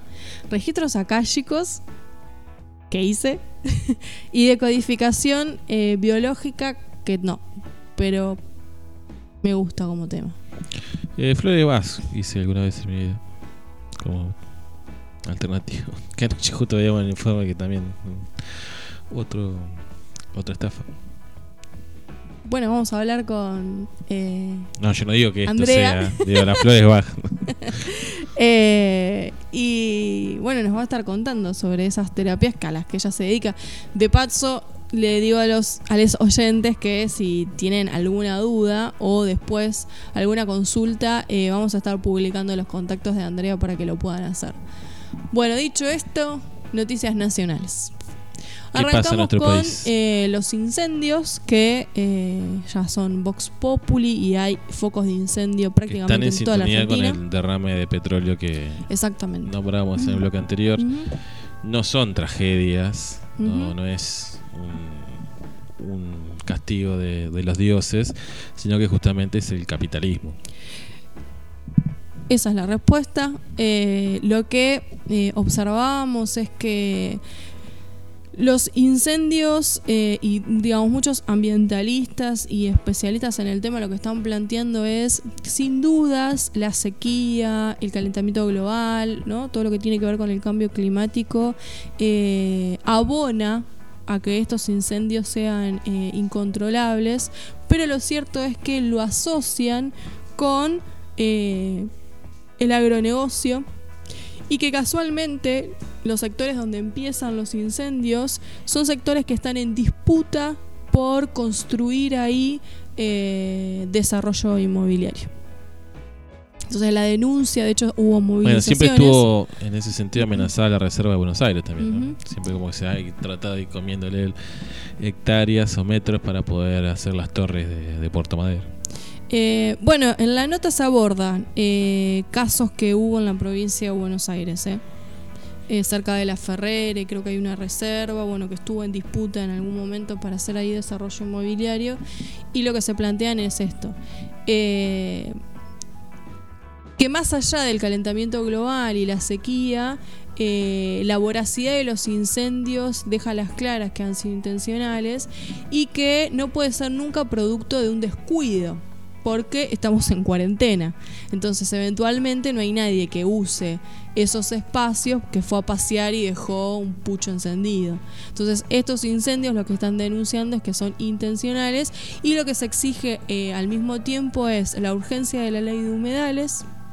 eh, y eh, un cambio profundo que debiera haber en la industria argentina, ¿no? Porque la denuncia acá es de los agronegocios. Eh, sí, bueno, como pasa en Córdoba, como sigue pasando en el Delta del Paraná. Exacto. Eh, hay una, un buen posteo en Facebook que decía, qué casualidad que la sequía en Córdoba nunca hace que se prenda fuego un campo de soja. Siempre son eh, Exacto. Montes naturales los que se prenden fuego. Conocíamos eh, unos minutos antes de que saliéramos al aire que lo que se suspendió es el tratamiento de ley, va, del acuerdo eh, con China por las megafactorías de chanchos. Se pasó para noviembre. Porque lo que se está pidiendo es que se incluya como cláusula en el acuerdo alguno que indique eh, que el negocio no va a ir en contra de la El medio ambiente. el medio ambiente. Sí, y en el caso de, de los chanchitos estos, eh, el peligro de desarrollo de justamente un De virus otras pandémico. ¿no? Exactamente. Mm. De hecho, China está necesitando que otros países produzcan la carne que ellos no pueden producir porque ya hemos comentado que surgió una nueva cepa de gripe A y por eso tuvieron que hacer una gran matanza de, de cerdos para que no se siga propagando. Eh, hay una nota que después podríamos eh, subirla a la biblioteca de un vinito que bueno analiza la situación de eh, los incendios en Argentina y analiza la posición de los gobiernos y de las corporaciones. Una nota que salió en La Vaca donde se bueno consulta a Damián Berseniasi que es desde Rosario. Que es médico, y un ecologista de Corrientes, Emilio Espataro, bueno, y cuentan desde sus lugares eh, qué es lo que está sucediendo con lo que llaman ecocidio, ¿no? Y los vínculos que hay con la derecha y la supuesta libertad. Bueno, seguimos llevando al límite nuestro medio ambiente. Por ahí esa es la respuesta que decíamos antes. ¿Cuándo se va a generar esa violencia? Por ahí ni siquiera se genere porque el medio ambiente nos va, No nos va a permitir. se va a sacudir el lomo y vamos a volar como pulgas de un perro. A los que también están explotando más del medio ambiente, como ya sabemos, porque forma parte del capitalismo, son los trabajadores. Eh, y en la salteña, todos se habrán comido una empanadita de tapas la salteña, eh, le están exigiendo a los trabajadores, escuchen bien, en un contexto en el que se está planteando como posibilidad para salir de la crisis la disminución de la jornada laboral, en la salteña le están exigiendo a los trabajadores Creo que igual 12 se sigue diarias. planteando en un vinito nomás. porque Bueno. No, Ay, yo me quisiera el no. pedo. no hay en ningún medio de comunicación se está planteando eso, que como al principio se había esbozado, pero... Así que los empleados de la salteña están trabajando... Están de paro. 12 horas, Bueno, ¿no? Y se le quiere hacer trabajar 12 Están de horas. paro. Eh, jornada laboral del siglo XIX, muy Claro. avanzado el señor Pérez Compán. que supongo que debe ser alguno de los que aporte si se aprueba la ley de única vez. Seguramente, seguramente Pérez Compán sí debe estar en top 5 Sí. de ricos de la Argentina. Eh, De hecho, en algún momento fue el hombre más rico de la Argentina, creo que después lo fueron superando, pero... así que bueno, en la planta de Bursaco los trabajadores están de paro por esta exigencia absurda. eh, que también, ¿no? Digo, un poco como hablábamos de Estados Unidos y del director de Amazon. Bueno, ¿quiénes le generan la riqueza a Pérez Compán? Sí, muchachos, hagan paro que de alguna manera los tenemos que respaldar. Sí, no sé cómo, pero bueno.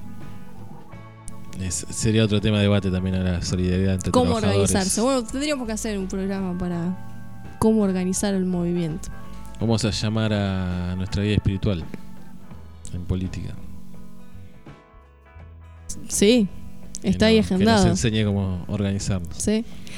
Bueno, eh, otra de las grandes noticias que hubo eh, durante esta última semana fueron los dichos de Dualde.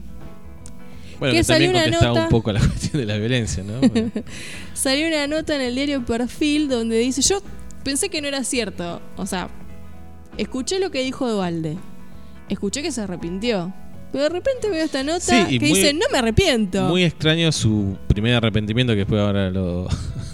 Para mí le dijeron, para atrás, fíjate cómo eh, solucionás esto. Puso de excusa que tuvo una especie de brote psicótico, una Sí. cosa así. Le lo llamaron y dijeron, escúchame. No, por ¿Qué ahí fue, fue un chiste, lo dijo de manera irónica y, y alguien lo levantó en serio de que dijo lo del brote psicótico. Dijo, no me arrepiento, llega una anarquía con olor a sangre. Y dijo, estamos viviendo un momento pre-anárquico. Palabras de Eduardo Dualde, ex presidente de la Nación Argentina, gobernador de la provincia de Buenos Aires. Eh, y además, en esa nota, dice, ¿te crees que yo no he hablado con Alberto de esto? ¿Vos te crees que los que se fueron del partido son enemigos nuestros? Se fueron porque tienen derecho a irse, la democracia es así. La presidenta del PRO no es enemiga nuestra, estás a las antípodas de nuestro pensamiento, eso sí. Pero yo hablo con todos y siempre hablé con todos. Y sé que acá están convencidos de que hay que juntarse. Fue Así una que- nota que sostuvo con el gato silvestre Pablo, Pablo Duan en su programa de radio. Así que tal vez tengamos una alianza entre Alberto y Patricia Bullrich, según Eh, claro, con tal de evitar eh, La anarquía. la, sí, Pero ¿quién estaría promoviendo la anarquía si no es Patricia Bullrich? Claro, sí, yo pensé que venía del lado de Patricia Bullrich, pero supuestamente no. Steve Bannon está preso. Algún secuaz que haya dejado. Lo que plantea Dualde es que en este, Nuestro ministro de la provincia, ¿no? sí, en este contexto de crisis, eh, obviamente hay, ¿no? Donde la clase media, bla, bla, bla, bla, dice, hace todo el análisis Dualde. Bueno, donde la gente está desesperada y esto tiene olor a sangre. En sus primeras declaraciones dijo que había una cúpula joven de... Sí, los oficiales nuevos del Claro. ejército estaban cansados del comunismo Del también, comunismo. ¿no? Ahí de nuevo que la a hablar sí, de la amenaza roja. Eh, si eso es así, en el sentido de que haya algún militar joven que, que esté reivindicando la fuerza en la política, y la verdad que hemos fracasado como sociedad, porque después de haber perdido 30.000 vidas eh, en los 70, que la Fuerza Armada todavía tenga algún espíritu de eso, es un fracaso general, me parece, de, de los argentinos. Yo lo, lo que menos creo es esta unión que está planteando Dualde posible entre... Yo elijo creer que no, justo. Sí. Yo no quiero tener nada que ver con la señora Patricia Bullrich. Pero claro, lo que está planteando es no está ahí el enemigo. Sí, no está ahí eh, personificado, digamos, pero los que sostienen y bancan a Patricia Bullrich y al PRO Ah, sí, son el sí, sí, enemigo. sí, no, eso sí. Sí. Eh, entonces, bueno, sí, tal vez. eh, digamos, no es el mono sino el dueño del circo, sería. Pero bueno. Lo cierto es que los dichos de Dualde, bueno, estuvieron en las conversaciones de más de UNE pensando la posibilidad de que lo que está planteando el cabezón sea cierto. No sé si será cierto. Sí, eh, claramente no estamos en un momento de paz social o de perspectiva de paz social. Todo lo contrario, ¿no? Volvemos a hacer lo mismo. Mientras se siga agudizando la, la desigualdad económica, mucho más cerca vamos a estar de, de un estallido. me Eh, preocupa que... Guerra eh, civil me suena a organización, cosa que yo no Ah, veo sí. eso, ¿no? Pero bueno. No sé. Si habrá guerra civil, habrá estallido, no habrá. A mí me dio la impresión que de parte de Dualde fue un salgo en los medios a avisar. No digan que yo no avisé. Eh, porque como respuesta a los dichos de Dualde tuvo que salir. eh, tuvieron que salir desde. eh, Sí, Ministerio de Defensa, de la- Defensa, la, cúpula, la cúpula militar. Exacto, militar. eh, Eso quería decir que, que Eso- el- eso había quedado en el pasado y eso de ninguna manera iba a Eso demuestra el nivel de responsabilidad de Dualde, porque por más que lo sepa, por más que tenga la información, bueno, él que fue presidente, imagino sabrá cómo hacer si quiere realmente contribuir a la patria. No creo que sea, eh, hablando en el programa de Novarecio a las 12 de la noche, Mm. como muy livianamente diciendo que no va a haber elecciones, que puede haber un golpe de Estado y que estamos al borde de una guerra civil. No me parece que sea el ámbito ni la forma. ¿no? Justamente lo que puede generar es una profecía autocumplida. Sí, pero la otra discusión es esa, si es descabellada esa idea. No, descabellado, digamos, como decir, no, es ciencia ficción, no. No por justamente por el, el clima Hay un con- social. claro, el clima, en to- digamos, ve- yo lo que voy hilvanando son esas noticias, ¿no? Eh, la estrategia política que se empieza a tejer en Estados Unidos acusando al opositor Biden de comunista. La intención de tomar el parlamento en Alemania por parte de grupos fascistas de ultraderecha. Eh, los gobiernos en Latinoamérica, ¿no? Brasil, Paraguay, Bolivia, Chile, Uruguay, estamos prácticamente rodeados y Venezuela tiene una debilidad bastante importante. ¿Y qué nos queda? México. México. Eh, y si encima en Argentina, ojalá que no, pero empieza la pandemia eh, a tener consecuencias indeseables, por ejemplo, que efectivamente colapse el sistema de salud, es un panorama complicado que va a haber que defender. Eso no cabe duda. Sí, bueno. Veremos ahí, ahí aparecería la idea de guerra civil, podría ser. Algún oyente nos escribe y nos dice que la fuente de Dualde, que fue identificada por el periodista Berbisky, es el juez Casoglio, que no sé quién es, yo no lo conozco. Eh, que es, su padre fue eh, militar, fue vicecomodoro de la Fuerza Aérea, nos dice. No sé qué- cuál es la afiliación político-ideológica de Casoglio, eh, ni por qué habrá, o supone él, o qué información manejará para decir que Argentina se, encuent- se encuentra en este estado. ¿no? Una nota que seguramente va a seguir corriendo. Seguramente. Va a seguir teniendo una nota en desarrollo, como dicen los periodistas. Sí, igual lo que llamó un poco la atención, o no, o para bien, mejor dicho, eh, que la propia oposición al gobierno salió como a calmar y a decir que estaba diciendo una barbaridad Dualde. No todo, ¿no? Es que son los famosos mal vistos. Lustó. Por eso yo digo que Dualde salió en los medios Sí. de comunicación a decirlo. Lustó Cornejo eh, y no recuerdo quién más, ahora sí dijeron que, que había que escucharlo a Ovaldo. Son, para mí son los famosos mal vistos. Es denunció algo que está ahí gestándose y como quién va a asumir. Ah, sí, yo quiero dar el golpe. Nadie. Por nuestra propia historia. Para mí lo, lo- lo sacó a la luz y se la jugó, porque también, ¿quién lo va a tocar? Bueno, veremos cómo sigue esto. Esperemos que estemos lejos de una guerra civil, esperemos que estemos lejos de un estallido social. ¿no? Bueno, acuerdo con el Fondo Monetario Internacional, como otra de las noticias que traemos al bloque, hubo una... ¿Ya hay acuerdo? ¿Ya está? ¿Ya no, no pagamos? No, eso sería el mejor acuerdo, no, vas a pagar centavo por centavo. No, hubo una, una, una nota que salió el diario La Nación de Mario, una opinión de Mario Blejar, eh, diciendo que bueno, el acuerdo con el Fondo Monetario seguramente eh, eh, va a ser muy beneficioso y que lo que planteó es que el Fondo Monetario está desesperado. Que está en una situación complicada el Fondo Monetario. Yo me muero muerta. Bueno, eso se viene diciendo bastante porque cuando mm, el volumen de préstamo es de semejante magnitud más que un deudor, lo que tenés es un socio.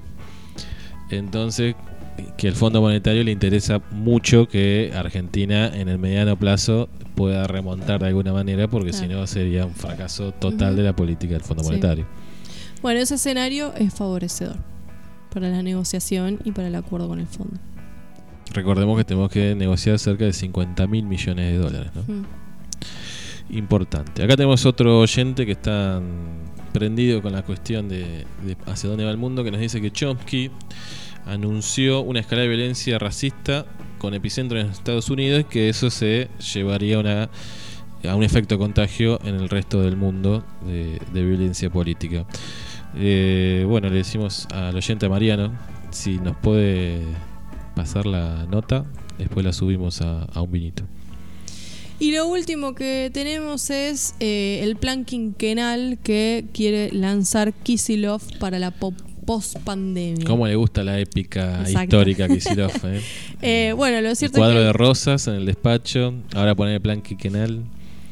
el proyecto del gobernador bonaerense incluye obras hidráulicas, rutas, cloacas, agua potable, viviendas y cárceles por un monto de oche- 800 mil millones de pesos. Eso estaría eh, financiado por préstamos, por préstamos de, digamos, de agentes externos, por préstamos del Banco Nación eh, y la provincia de Buenos Aires. Bastante, ¿eh? Y se detallan todas las obras que tiene pensado. Y es un proyecto a largo plazo, ¿no? Eh, trascendería la gobernación de- del propio Kisilov. Sí, exactamente. Que siempre que se intentaba hacer eso en Argentina, después termina quedando en la nada, ¿no? Tenemos de hecho acá la, la no autopista. No está Mercedes entre los Pacha. posibles, la verdad. Entre los que eh, no se mencionan todas las obras que se lanzarían. No, lo que pasa es que al ser una ruta nacional, la ruta 5 corresponde a nación. Provincia no tiene jurisdicción ahí. Por eso no debe aparecer en ese, en ese plan quinquenal. Pero no Sí, significa que después Sí, sí, sí, sí. y el ministro Catopodis en algún momento eh, revitalice esta obra que quedó ahí trunca. Sí, eh, lo que es, por ejemplo, dentro de las obras hidráulicas se continuarían trabajos en las cuencas del río Salado, Luján y Reconquista. Bueno, la, la obra del río Luján, ya no sé la cantidad de veces que se anunció. en- Mm. De hecho, en un momento había aparecido una idea, un proyecto, que no sé qué nivel de veracidad tuvo, de hacer una especie de, de humedal, porque no se le puede dar más calado, a- eso explicaba, no se le podía dar más calado al río Luján por ser un río de llanura. Eh, entonces iba a ser una especie de laguna artificial entre Zipachi y Mercedes. Que se ha puesto el grito en el cielo acá de cómo van a inundar tierra que tenemos que poner soja. Claro. Las disputas de intereses. Bueno, nos daban información sobre el juez eh, que dije como Casoglio. gusta que colabore. No, están a full. Mandamos un saludo a Diego, siempre escuchando. Eh, el juez Carsoglio eh, es el que había recibido las presiones para meter en cana a Moyano. No sé si recordás, si algunos oyentes se acuerdan, que, que hubo un- una orden de la AFI, un carpetazo contra los Moyano. eh, y bueno, ese fue el juez que, a pesar de las presiones, se negó a llevar adelante esa detención. Bueno, muchas gracias por la información. Bueno, hay que seguir investigando ahí. Ahí Diego también, muy fanático de, de la Rusia soviética, nos decía que él nos recordaba que los planes quinquenales también fueron una idea que tomó Perón de Stalin. Bueno, un abrazo entonces a Diego y a Mariano ahí que estuvieron prendidos a las noticias nacionales. Nos vamos a escuchar una canción y ya volvemos con el tema del día tan promocionado y eh, que genera alguna ansiedad. ¿Qué habrá sido en tu vida pasada? No sé si en algún momento ¿Tus sufrimientos actuales tendrán que ver con daños hereda- heredados? Esa es la teoría, no conozco yo por eso. Escuchá entonces la entrevista. Bueno. Por ahora vamos a escuchar a Carajo haciendo el error.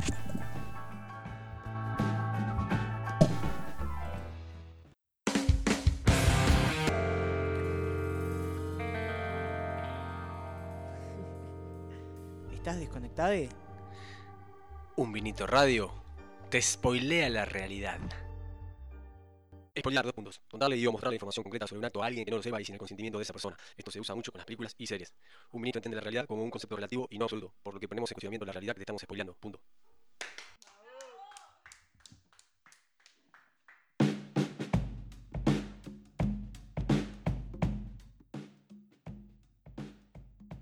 Bueno, vamos a escuchar una entrevista que pudimos concretar la semana, durante la semana, en el transcurso de la semana, con Andrea, que nos va a contar de qué se tratan eh, estas terapias alternativas. Nos mandó nuestro eh, mentor político, Guía espiritual. nuestro guía espiritual, eh, justamente respondiendo a las preguntas de nuestro, de nuestro post. Eh, y su dice que su maestro ascendido eh, no es nada más ni nada menos que Marx y le manda un corazoncito. Bueno, así que seguramente después, eh, Claro, Y si en otra vida fue en algún lunes que sigue, que ya iremos a definir, lo- nos podrá explicar cómo hacer para organizarnos ante esta realidad que nos está golpeando. Escuchamos a lo que nos tiene para decir Andrea.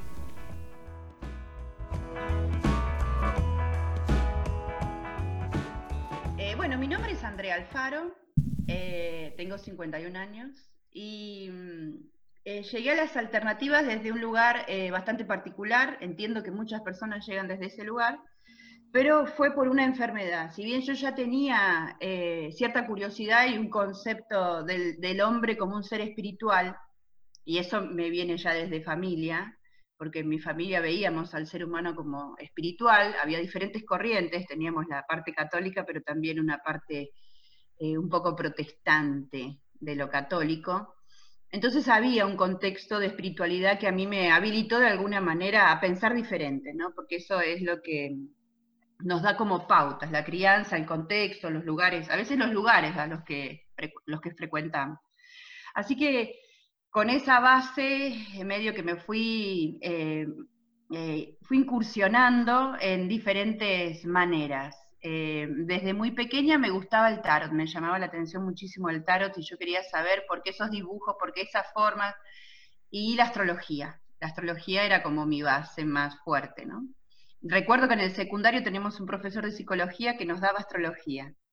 Cuando el director no nos veía, nos daba, nos daba astrología porque él tenía una formación. Era un psicólogo recibido de la UBA y que en la época del- de, de los militares se va a Chivilcoy, de donde soy originaria, y él en ciertas horas, Jimmy era profesor de teatro también, y nos daba astrología. Entonces era fascinante porque él podía conectar la psiquis humana con, con este concepto previo de, del mito, del mito, de lo mitológico que tiene la astrología. Entonces para nosotros era fascinante y nues- las clases de él eran divinas. Y ahí empecé como un poco a incursionar. Después eh, la vida me fue llevando por otro lugar, entonces eh, a los 42 años eh, tengo, un, tengo una enfermedad que, que eh, me choqué un poco porque tenía como una predisposición a, que sea una enfermedad terminal, ¿no? Que era cáncer, para mí en ese momento una enfermedad terminal. A vos te dicen la palabra cáncer y parece que es terrible. Eh, y en realidad, eh, bueno, como uno ya va incursionando en estas cosas, siempre tiene algún amigo que le tira la soga o le dice, ¿por qué no vas? ¿Por qué no probás? Y yo tuve una de esas amigas que me llevó a una sesión de energía que en ese momento se llamaba Vortex, Healing, es una técnica de, eh, canalizada, es una técnica em, eh, canalizada eh, por un estadounidense, pero tiene mucha conexión con Inglaterra. Entonces ahí empecé, ahí de, ahí de alguna manera dije, wow, no, creo que estoy parada en otro paradigma y no es el que, al, que al que soy fiel porque bueno, ahí empezás a descubrir que hay un sentir profundo que, te lleva hacia un solo lugar, pero, pero por la conducta, por el contexto, por los amigos, por, por un montón de cosas uno se deja desviar. Y bueno, y esa había sido la causa de mi enfermedad, porque yo tenía una enfermedad en el intestino y eh, después que estudio, después que me doy cuenta lo, la significancia de, de lo que, que, tenía cada órgano en el cuerpo, me di cuenta que había algo oculto, algo que yo no estaba pudiendo trascender de mí misma, y siempre muy intelectual, siempre muy conectada con la mente y muy poco con la intuición. Eh, bueno, ahí se abre un camino y empiezo a transitar diferentes terapias, desde la práctica. O sea, todo lo que yo hago como terapia alternativa lo viví primero. Y me tomé, me tomé el tiempo de vivirlo con profundidad, de ir a lo profundo. Entonces, en ese momento me empecé con sesiones de energía de Vortex, empecé a darme cuenta que con energía podían destrabarse situaciones que llevaban años en una terapia tradicional. Eh, por eso se les llama complementarias y no alternativas para mí. Son complementarias y alternativas a la vez, ¿no? Pero mm, lo más importante es esto, ¿no?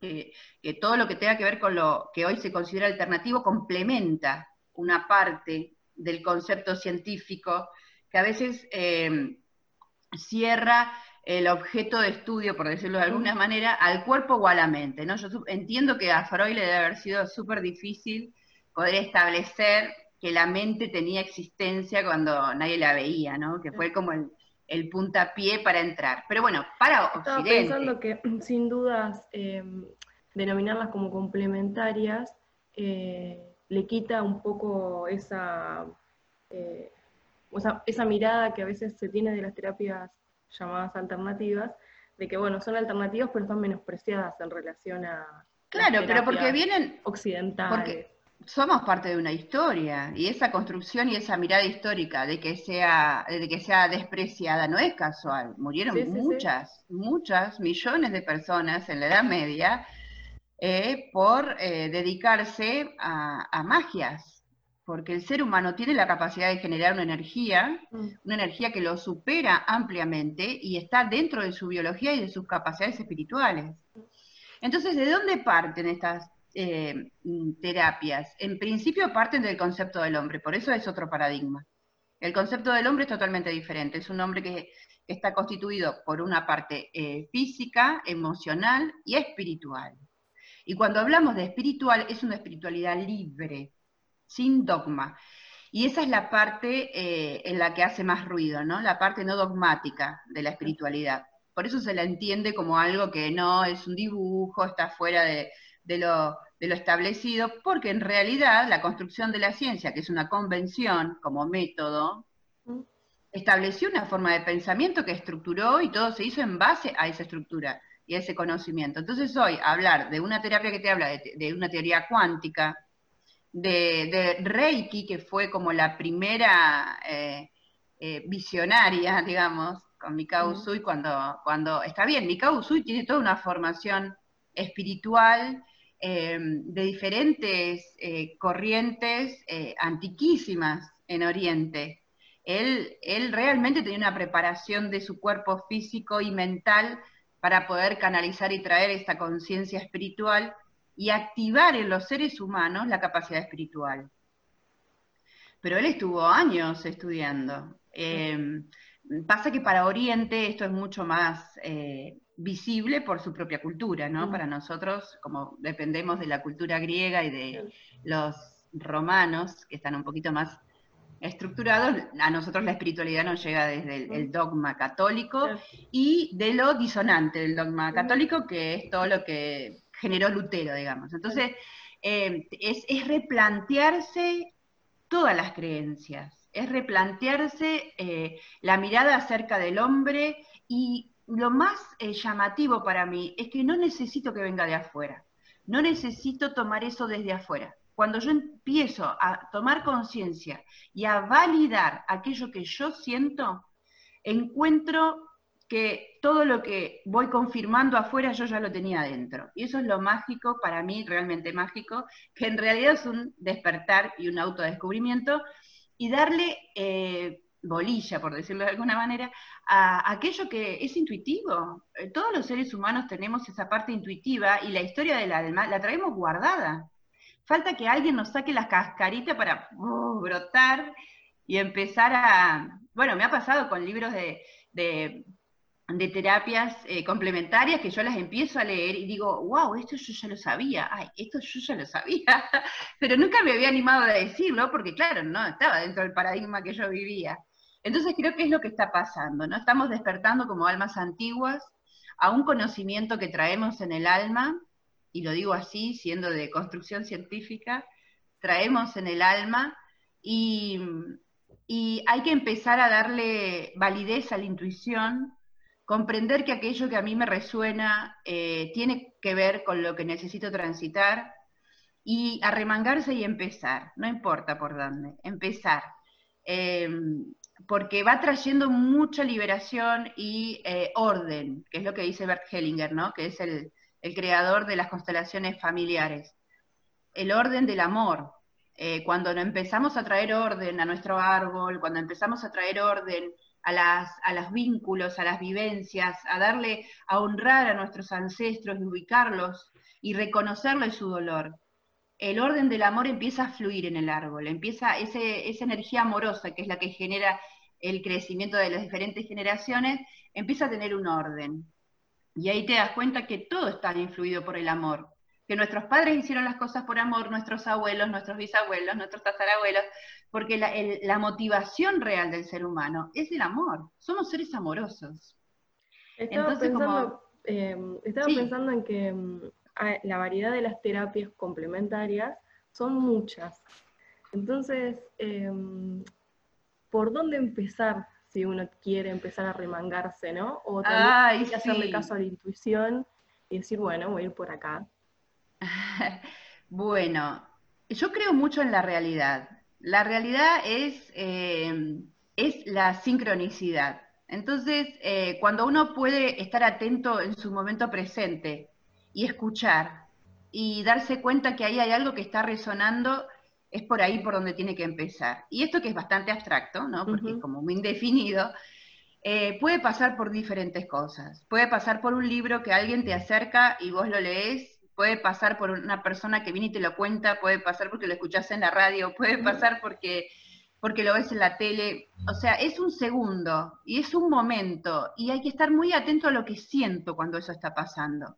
Porque uno siente adentro que una llave se abrió, uno siente adentro que, uy, eso, y lo piensa, y, a lo mejor dos o tres personas se lo dicen en el día, entonces hay que empezar por ahí. Eso en principio como sincronicidad sería. Y después, si uno no tiene esa sincronicidad o no puede estar atento a eso porque no le sale, porque es real que hay que estar educado para eso, eh, entonces yo recomiendo em, comenzar por los síntomas físicos. El cuerpo no miente, el cuerpo es la última instancia que el alma tiene para materializarse. Entonces, eh, desde los dolores de pecho cuando yo siento una angustia, desde una angustia que es latente, el cuerpo y, el cuerpo eh, mental, ¿no? Obviamente. Em, eh, hay una angustia latente o hay un síntoma que se repite. Yo tengo muchas, trabajo con biodecodificación, en realidad es codificación biológica. El origen son todas las leyes de Hammer, son, pero cada, cada maestro y cada creador le va dando una vuelta distinta. En mi caso, mi escuela viene de, de Gambarte, yo me formé con Daniel Gambarte, y entonces ahí, eh, bueno, es descodificación biológica, ese es el nombre, y em, empieza con un síntoma, aquello que yo necesito resolver. Entonces puede ser desde, no sé, una uña encarnada hasta un cáncer que me lo declaran como terminal. Nunca es tarde, nunca es tarde, porque bueno, el concepto de, que se tiene sobre la enfermedad, entre comillas, en realidad es un conflicto reprimido, sostenido en el tiempo, que no ha podido ser ni hablado, ni, ni contado y vivido absolutamente en soledad. Y eso genera en nuestro sistema un shock, que lo que Hammer le llama es el foco, un foco de estrés. Y ese foco de estrés eh, ante la, la inminencia biológica de poder resolverlo, porque nosotros somos seres eléctricos, eh, se baja la biología para poder reparar de alguna manera ese estrés. Entonces, lo que se llama enfermedad para la medicina tradicional, para todo lo que tenga que ver con la descodificación, en realidad es el síntoma que da cuenta de un conflicto vivido con estas características.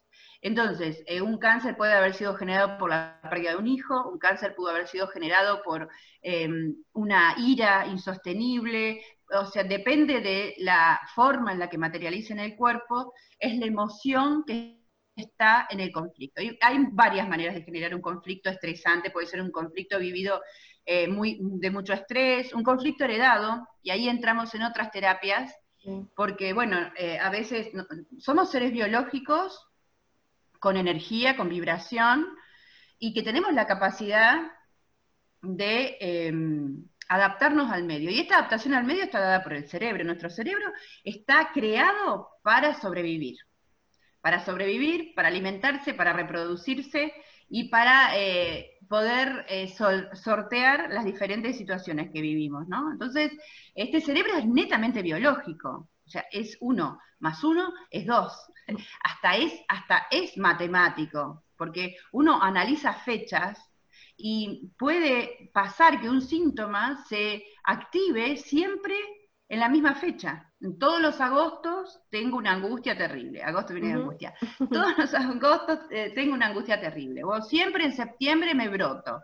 Y es porque las flores, el polen y no ni flores ni polen. No tiene que ver con un efecto externo, sino tiene que ver cómo yo eh, resuelvo esa situación. Entonces, eh, este cerebro, es una combinación, este cerebro que está tratando de que nosotros sobrevivamos, está conectado a una emoción. Entonces, esa emoción que es vivida como real, no importa si afuera no está pasando, yo puedo sentir mucho miedo en una situación, y la situación no es para generar miedo, ni siquiera es para otros una situación que pueda dar miedo, pero a mí sí me lo dio. Entonces yo ahí creé un conflicto interno.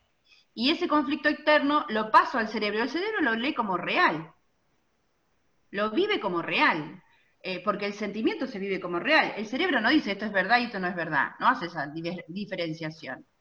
Entonces genera una reacción para equilibrar entonces lo que el cerebro está haciendo todo el tiempo es tratar de que nosotros sobrevivamos. Y genera una enfermedad, entre comillas, que en realidad es el conflicto que pudo ser resuelto de esa manera en términos biológicos. Entonces es una respuesta biológica a una situación emocional. Si yo logro destrabar la situación emocional que lo genera, el cerebro automáticamente dice, ah, entonces esto estaba de más, sí. Entonces repara, va y repara. Y son los cánceres que tenemos que se revierten, son las situaciones de enfermedad que se revierten. A veces hay muchas más variables, obviamente esto no es eh, directo, porque el ser humano es un ser muy complejo y además multidimensional. ¿Y qué significa multidimensional? Supongo que, tenemos... ninguna de las terapias complementarias eh, se adjudica la verdad creo que mm. tienen un carácter de humildad muy grande también, ¿no? Totalmente, es muy interesante eso que decís. Humildad es la palabra, porque tiene que ver con esto de salir del dogma, salir de que hay una sola forma de solucionar masiva. Mm. Y en realidad, eh, justamente lo que el doctor Hammer eh, trata de identificar es que hay cinco leyes biológicas que compartimos todos, porque todos tenemos la misma estructura biológica y la misma forma de reaccionar. Eso no se lo podemos discutir a nadie. Por ejemplo, cuando sentimos miedo nos ponemos pálidos, porque la sangre va hacia un solo lugar, hay toda una organización física para poder dar respuestas a esa emoción. Entonces, en eso no hay discusión, pero cómo yo lo vivencio, qué características tuvo mi educación, qué significa para mí, qué creencias y qué peso tienen esas creencias, la historia de mi alma, porque como ser espiritual tengo una vivencia en la tierra, pero también traigo bagajes de las experiencias de mis vidas anteriores. Entonces hay una multifacetas y multi eh, comple- es muy, muy complementario. Eso es realmente somos seres individuales, como dice eh, nuestras huellas digitales. Somos seres únicos, es únicos y eh, preciosos cada uno de nosotros en nuestra vivencia. Y, creo que eh, la entrada que uno hace eh, en un consultante es justamente la entrada a un templo, porque mm, em, entramos a un lugar muy especial donde está nuestra propia existencia, somos como esculturas internas, donde nos vamos formando.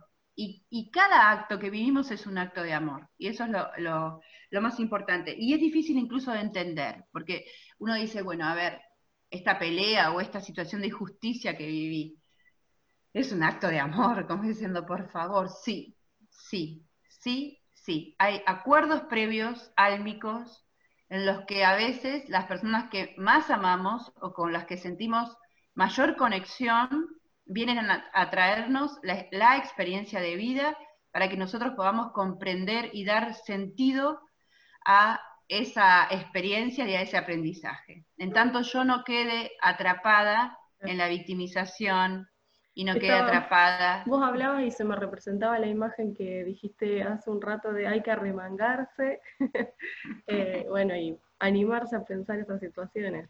Exactamente, exactamente. Es coraje, es coraje. Pero bueno, es una época de coraje. Fíjate lo que está pasando a nivel contextual. Es una, es una época de coraje.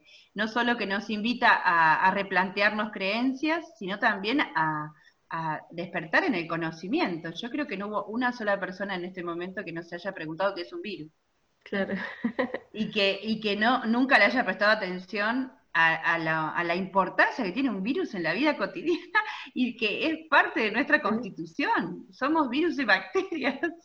Y, y bueno, eso también es un gran desafío eh, que Hammer plantea a través de sus eh, leyes y eh, bueno, es la más cuestionada, por eso lo persiguen y por eso, pero bueno, es para otra charla, porque realmente... Me, él- me sorprende porque mm, yo te escucho y, y cada vez que leo, me acerco o escucho las características de alguna de estas terapias, eh, siempre me pregunto qué vinculación tienen con el psicoanálisis. Me es inevitable asociar, digamos, digamos eso que yo escucho, eh, decir, bueno, yo o lo he leído en otro lado, pero bueno, viene del psicoanálisis, ¿no? De algo que, es- es- aunque esté cuestionado dentro del campo psicológico también, eh, tiene mayor eh, autoridad que las terapias complementarias. Entonces siempre me pregunto Bien. eso. Sí, bueno, mira, eh, yo también me lo pregunto y me he tomado como el trabajo, porque bueno, también vengo de la formación académica y eh, si bien todo lo que tenga que ver con lo alternativo, hay un, hay un poder que se devuelve, creo que, que es lo más importante. En todo lo que sea construcción científica desde la mirada tradicional, el poder está en, el- en la persona que atiende, en el médico, en el psicólogo, en, en el otro está el poder. Y en terapias eh, complementarias alternativas, el poder está en vos. El poder es tuyo. Lo único que hace eh, el, cons- el- el terapeuta que te acompaña, por eso te acompaña, es ir dándote indicios de- para que vos escarbes. Pero la experiencia de la vivencia de desovillar el conflicto es tuya. Y vos tenés poder en eso. Entonces me parece que es la devolución del poder personal es la devolución de la capacidad que tenemos de autorregenerarnos, de repararnos solos, solos en el sentido de que con conciencia lo podemos hacer. Y, y- y yo esto te lo digo desde ocho años que hago terapias alternativas, las hago yo porque obviamente en las terapias eh, de este tipo eh, se vivencia y se refleja el espejo continuamente. Yo no soy el que te traigo la solución ni tengo el conocimiento. El conocimiento lo tenemos los dos, las dos personas que nos sentamos a trabajar en esto. Y como lo transité antes, te puedo decir por dónde. Mm. Donde a mí me dio resultado, no significa que a vos te dé resultado por ese lugar. Entonces vamos creando juntas. Entonces el otro también viene a decirte, che, ¿sabes que esto yo lo siento de este lugar? Wow, entonces ahí trabajamos juntos y vamos eh, transitando este proceso. Eh, La verdad es que en ese sentido eh, hay un acuerdo de pares.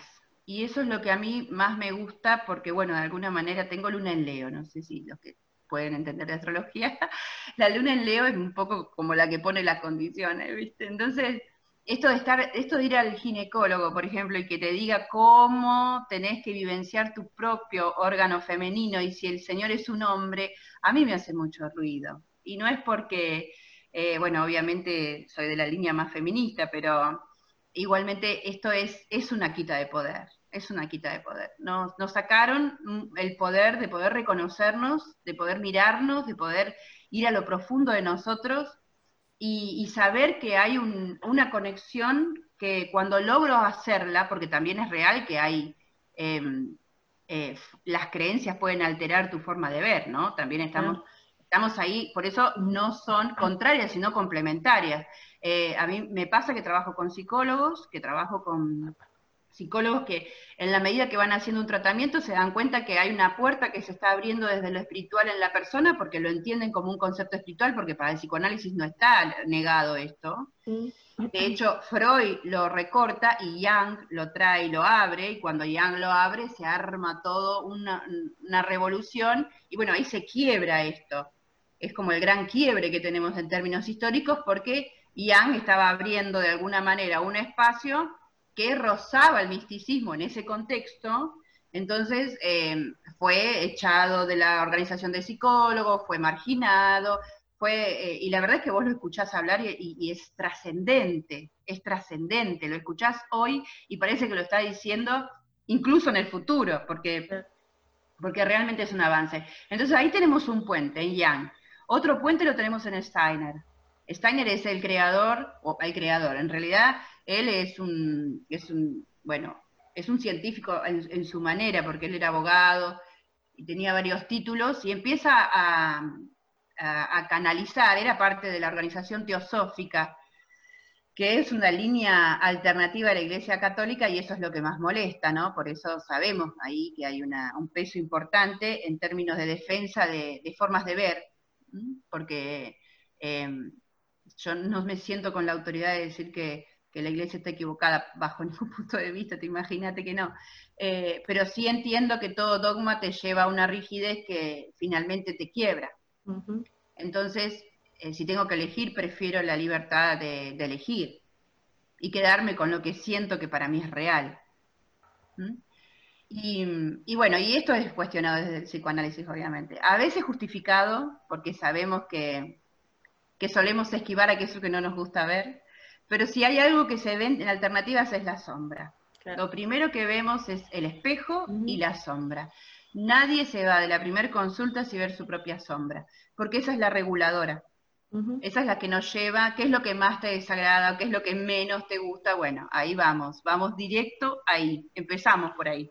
en, en mi recorrido, una, hoy hablas de la sincronicidad y yo decía, bueno, en mi recorrido, ¿a qué es lo que hay que escuchar y a qué darle pelota?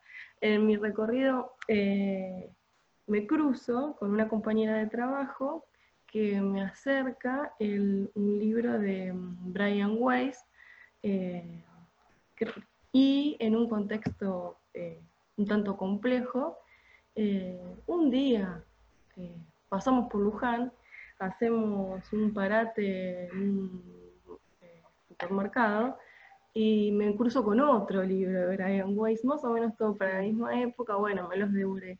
Eh, mi más allá de los libros y de lo que cuenta y del impacto que me generó esta cuestión de la regresión a las vidas, a pasadas, eh, ya el primer impacto era eh, pensar eh, esta mirada desde un psiquiatra, si no recuerdo mal, es psiquiatra y bueno, se, en- se encuentra con el límite de su propia terapia y a partir de ahí desarrolla, que también tuvo, y también sitúa, situar la época, si no recuerdo mal, son los 80, 70, 80, Sí, sí, digamos, sí, es muy próximo 70, para 80 nosotros. creo. Exacto. y, mm, y bueno, y él también relata todas las eh, peripecias que tuvo con su con la academia, digamos, ¿no? Exacto. De hecho, fue echado, fue echado, claro. fue echado de los lugares que, que él frecuentaba. Exactamente, es esto, pero que además eh, Brian Way es uno de los que más defiende esto de que el científico, como Dipra Chopra, el científico no se cierra. La ciencia, en su origen de nacimiento como método, es observador. No se cierra en una premisa y en un dogma. Va recortando espacios para poder avanzar, porque obviamente en, en el proceso del pensamiento necesitas ir poniendo escalas. Porque hoy este es el escalón, pero pareciera que, bueno, no vamos a hablar de capitalismo y de todo lo que el capitalismo genera en todo lo que toca, pero eh, justamente lo que pasó fue que perdió poder esta ciencia abierta de, construcción del conocimiento frente a, la pérdida de la ganancia. Entonces, cuando esas dos variables se empezaron a combinar, perdimos la autenticidad de todo lo que perdimos, la autenticidad de la educación, la autenticidad de la salud, todo aquello que fue contaminado por una forma de ver que está relacionada a la subordinación y a una sola forma de ver, y bueno, y todo lo que significa ese pensamiento único y restrictivo. Entonces, eh, realmente el coraje que tienen estos, estos personajes como Brian Way, como Dipra Chopra. Dipra Chopra cuenta también, eh, Dipra viene de India, entonces él tiene, incluso Dipra cuenta que cuando él viene de India, él renegaba de ser indio, de ser eh, hindú, digamos. Él renegaba de ser hindú y renegaba de ser, eh, de la cultura que tenía. Él llega a Estados Unidos para trabajar, para triunfar, y cuando se da cuenta que en realidad lo que él traía era una riqueza increíble, se reconcilia con sus raíces y empieza a hacer una mixtura entre las dos cosas, y bueno, es lo que Dipra es hoy. Y vos lees cualquier libro de Chopra, hay uno que se llama curación, La curación cuántica de Chopra, y él habla del primer caso de cáncer que él logra re- eh, re- reivindicar, digamos, poder eh, reparar. Y es una, él hace terapia en realidad con la persona que está enferma de cáncer. Es muy interesante, ese libro está agotado, yo lo tengo porque es como mi Biblia, ¿viste? Lo tengo guardado, pero lo recomiendo, es un libro que lo recomiendo para empezar a abrir, donde él cuenta, es uno de sus primeros libros. Después, bueno, se empezó a teñir un poco de la, con las siete leyes espirituales del éxito, empezó como un poco a, a- a disfrazarse de esta cosa de imagen que nos hace perder la esencia, pero la verdad es que es un gran científico que transitó eh, todo un proceso y, y logra lo que pudo lograr, también integrando estas dos miradas, ¿no? Oriente y Occidente, y dándole a la parte científica esta parte espiritual desde una línea que es la, la hindú, él la encuentra desde ese lugar, pero hay un montón de líneas, ¿no? No es que descubrimos nada, es una, es una manera. También una, una, acto- eh, una mm, em, profesional eh, que Elizabeth Kubler-Ross, también es psiquiatra, ella escribió el libro em, em, mm, La vida, mm, bueno, no recuerdo el nombre, ella escribió un libro sobre eh, la vida después de la muerte, Eh, se juega más todavía, Ah. pero porque se le despierta una capacidad mediúnica, ella hacía lo que ahora se llama tanatología, que era acompañar a morir, entonces en ese acompañamiento a morir hacía, eh, hablaba de la dignidad de la muerte, ¿no? Ella empieza hablando de la dignidad de la muerte. Y como psiquiatra trabajaba con enfermos terminales y empieza a tener vivencias espirituales eh, paranormales y eh, a tener contacto con estas almas que ella ayudaba a descarnar. Entonces ahí eh, entra todo un movimiento de revolución y Elizabeth Kubler-Ross hoy tiene un, un legado increíble para aquellas personas porque, eh, a ver, nosotros pensamos en la salud en términos de equilibrio, pero la muerte también es parte del equilibrio de la vida, nosotros nacemos para la muerte. Nuestro nacimiento tiene todo un proceso y la muerte también tiene un sentido como lo tiene la vida, porque la vida es una muerte, es una Mm. muerte del mundo espiritual. Al nacer muero en el mundo espiritual para entrar en el físico y al morir nazco en el mundo espiritual. para morir en el físico. Entonces, si yo entiendo la vida como una energía que está todo el tiempo en movimiento entre el nacimiento y la muerte, empiezo a comprender el sentido de lo humano trascendente. Si no me quedo con esto de lo físico, que, bueno, muy explorado por los existencialistas, de hecho todos se suicidaron. O sea que es evidente que alguna respuesta encontraron en lo espiritual porque se fueron hacia ahí. Y mm, em, bueno, es eso, digamos. Eh, qué bueno que trajiste a Brian. quería, bueno, eh, de ahí mi, mi interés particular en regresión a vidas pasadas.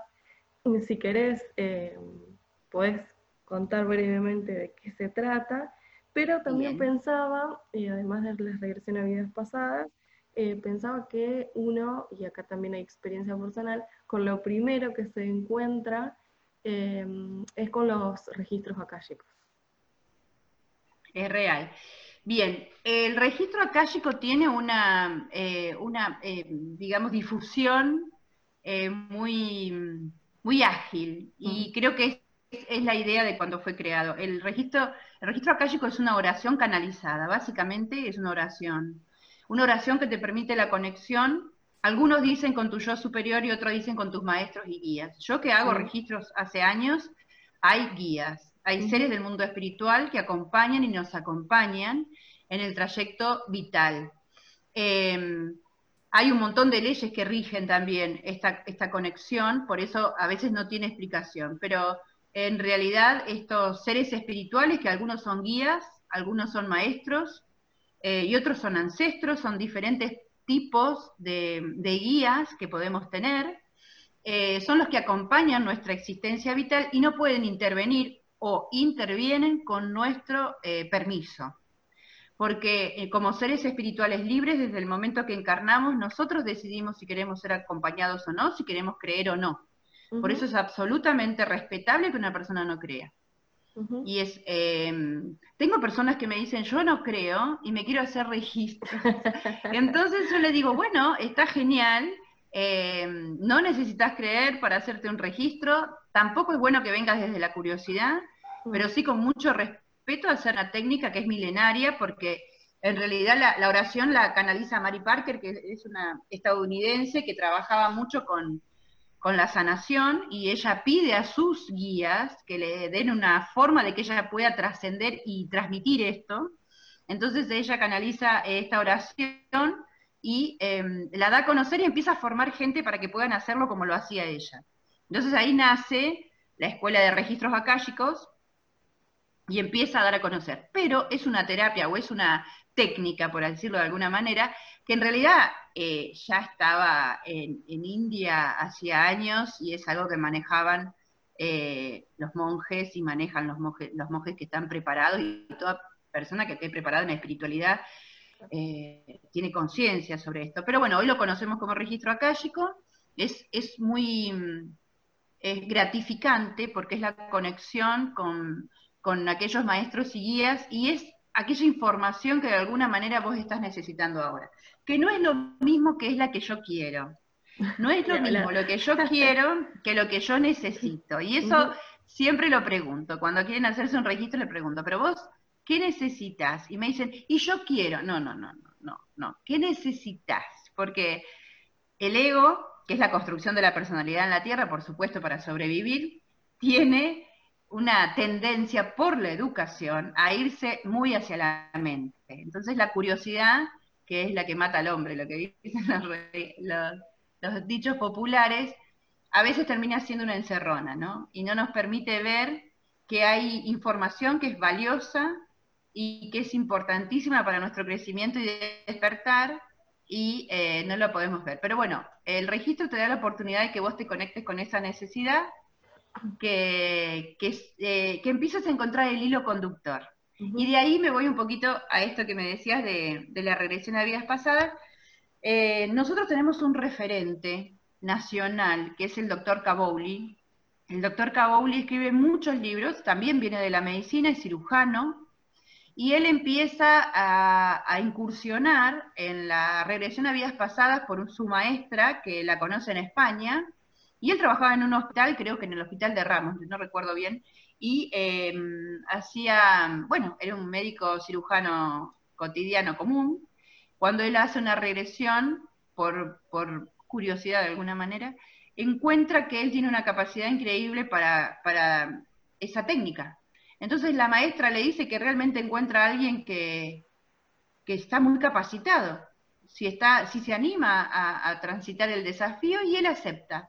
Así que tiene, más o menos, debe tener ocho libros seguro escritos que he visto, quizá algunos sean recopilación, donde habla de la terapia de vidas pasadas y él empieza a hacer todo un movimiento en Argentina eh, y empieza a dar cursos y a formar gentes en, en, regresión. Y ese es el que para mí es mi maestro, o sea, eh, yo tomo la, la, técnica de regresión a vidas pasadas de él, uso la técnica que usa él. Él le va dando, en la medida de sus experiencias, le va dando diferentes formatos, pero principalmente él es el, gran eh, maestro, diríamos, ¿no? Para mí hoy. Además de Brian, que Brian lo, bueno, lo hace a nivel internacional. Y Kabuli también, ¿eh? porque da muchos cursos en España, da cursos en América del Sur, eh, es muy reconocido, por lo menos en el, en el habla española, en el castellano. No Bueno. sé si querías hacerme alguna pregunta puntual por, la, por No, el tema de las eh, regresiones. Eh, a, a mí me ha pasado que eh, haciendo registros, eh, en algún momento hubo algún, digamos, alguna conexión con vidas pasadas. Sí, exactamente. Porque cuando uno abre un registro, está abriendo la calla. La calla es el espacio, para nuestra mente material, lo imaginamos como un archivo. Acalla en realidad significa de alguna manera archivo. Entonces, eh, lo imaginamos como una gran biblioteca donde están guardadas todas las experiencias del alma. El alma eh, entendida como eh, parte de una esencia espiritual, eh, es parte de toda un, una gran masa que es toda la creación en términos energéticos, que es el gran espíritu. Si nosotros lo trasladamos a lo que sería el gran espíritu, el alma es un pedacito que se desprende para vivir la encarnación y vivir la materia. Y que se vive la materia, eh, va y viene muchas veces en la, en la materia para poder traer ese aprendizaje que solamente tenemos en el planeta Tierra. Y eso es de alguna manera sagrado, porque la posibilidad de la experiencia en la Tierra, no todas las almas la tienen y por eso hay diferentes estados de situación de las almas. Entonces, eh, cuando mm, en un registro te hablan de vidas pasadas, eh, te están dando pautas de la conexión que existe entre esta realidad que estás vivenciando y ese sentir profundo que vos tenés. Yo tengo una experiencia muy fuerte con, con una persona que tenía eh, dificultades para, para, el agua, ¿no? No, no lograba nadar ni, ni vivenciar los lugares acuáticos de manera placentera y cuando llega a la sesión de registros y lo primero que le dicen es no le temas más al agua, eso es un registro antiguo y tiene que ver con tu última muerte. La mujer se me queda mirando como diciendo, esta chica hace averiguaciones antes de que yo venga acá, ¿cómo lo sabía? Ahí está guardada toda la información. Eh, hay gente que incluso para no creer, cree que yo estoy investigando la vida de las personas y es nada más alejado de la realidad pero es que es así, en tu historia de acá ya está guardada todas las experiencias de tu vida que fueron de alguna manera traumáticas y también las buenas, aquellas que dejaron el aprendizaje y que yo traigo y que a veces ese registro que yo tengo de esa vida antigua justamente tiene la intención de que sea la llave para que empieces a creer, claro. a confiar, ¿no? Porque no es Totalmente. una cuestión de creencia, sí, sí, sí. es una cuestión de aceptación de lo que estás viviendo. Uh -huh. Aceptalo, te está pasando esto, no tenés registro en tu vida cotidiana, ¿de dónde viene esto? Y bueno, con la regresión pasa eso. Uh -huh. Muchas personas hacen regresión porque no entienden un síntoma o una enfermedad, y cuando vas a empezar a tirar de ese hilo que es el alma, te empiezan a saltar historias, a veces hasta de muchas vidas. Pasa sí. mucho con los encuentros de relaciones de pareja, uh -huh. pasa mucho con los amores imposibles, pasa mucho con las pasiones, esas que, que te despiertan de una manera que no entendés qué te pasa. Eh, y bueno, es una conexión álmica. Y las conexiones, conexiones álmicas no transan con la realidad. Y eso es lo maravilloso. No transan con la realidad. No importa lo que vos hagas en esta realidad, no lo podés negar. Lo único que te queda es aceptarlo, reconocerlo como parte de tu crecimiento y integrarlo. Porque ahí está la sanación. En la integración y en el reconocimiento. Pasa que hay que romper estructuras de creencias. Exacto.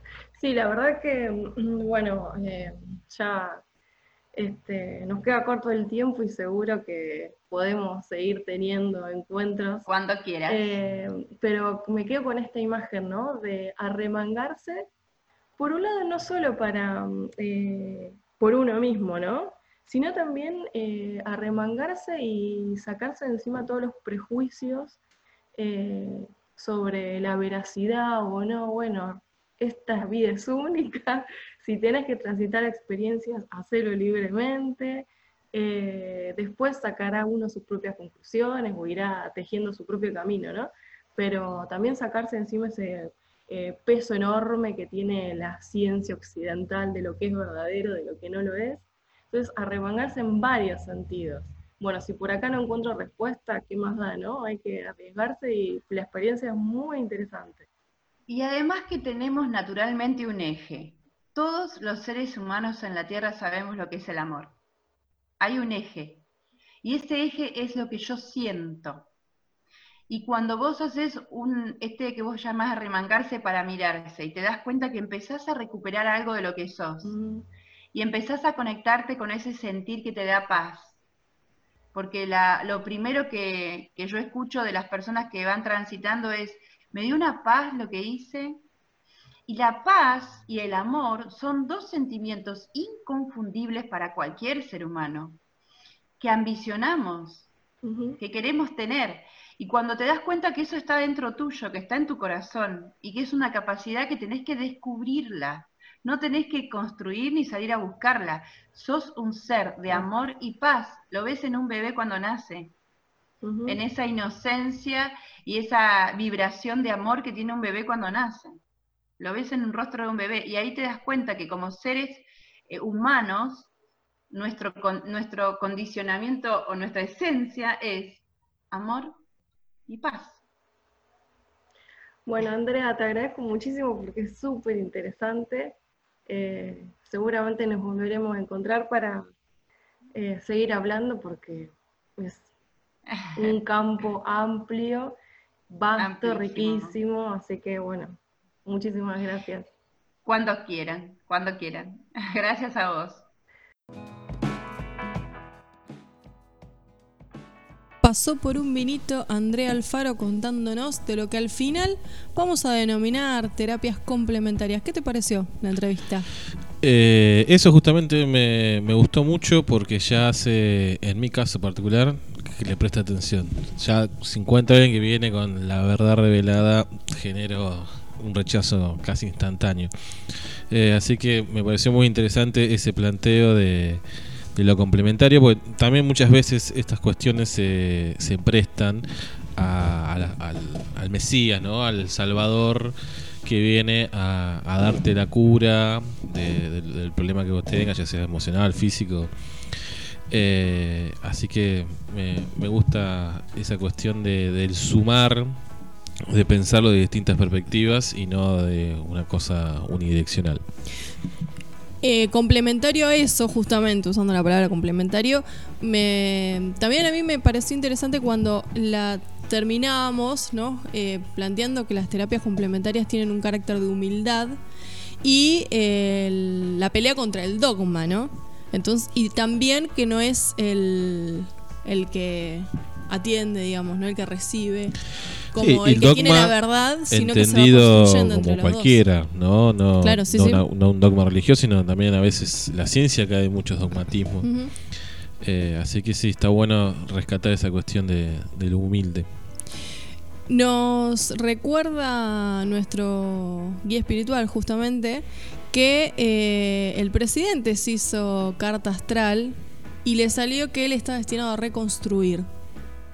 Bueno, Esperemos que tenga mucha fuerza para reconstruir porque Esperemos que sea cierto lo de la carta astral, digamos. hay, hay mucho, mucho para trabajar. que reconstruya. Bueno, eh, esto es un tema que seguramente podremos seguir atendiendo. Eh, O más que dispuesta Andrea especificarlo, sí, que cuente detalles, si puede, eh, experiencias. Así que también abierto a los oyentes para que puedan preguntar, que después lo posteamos para que se puedan contactar con Andrea si tienen algún interés particular. Bueno, nos despedimos hasta el lunes que viene. Eh, a último momento, ahora Clarín estaba publicando que parece que el cuerpo que se le ha hecho la autopsia es el de Facundo Castro.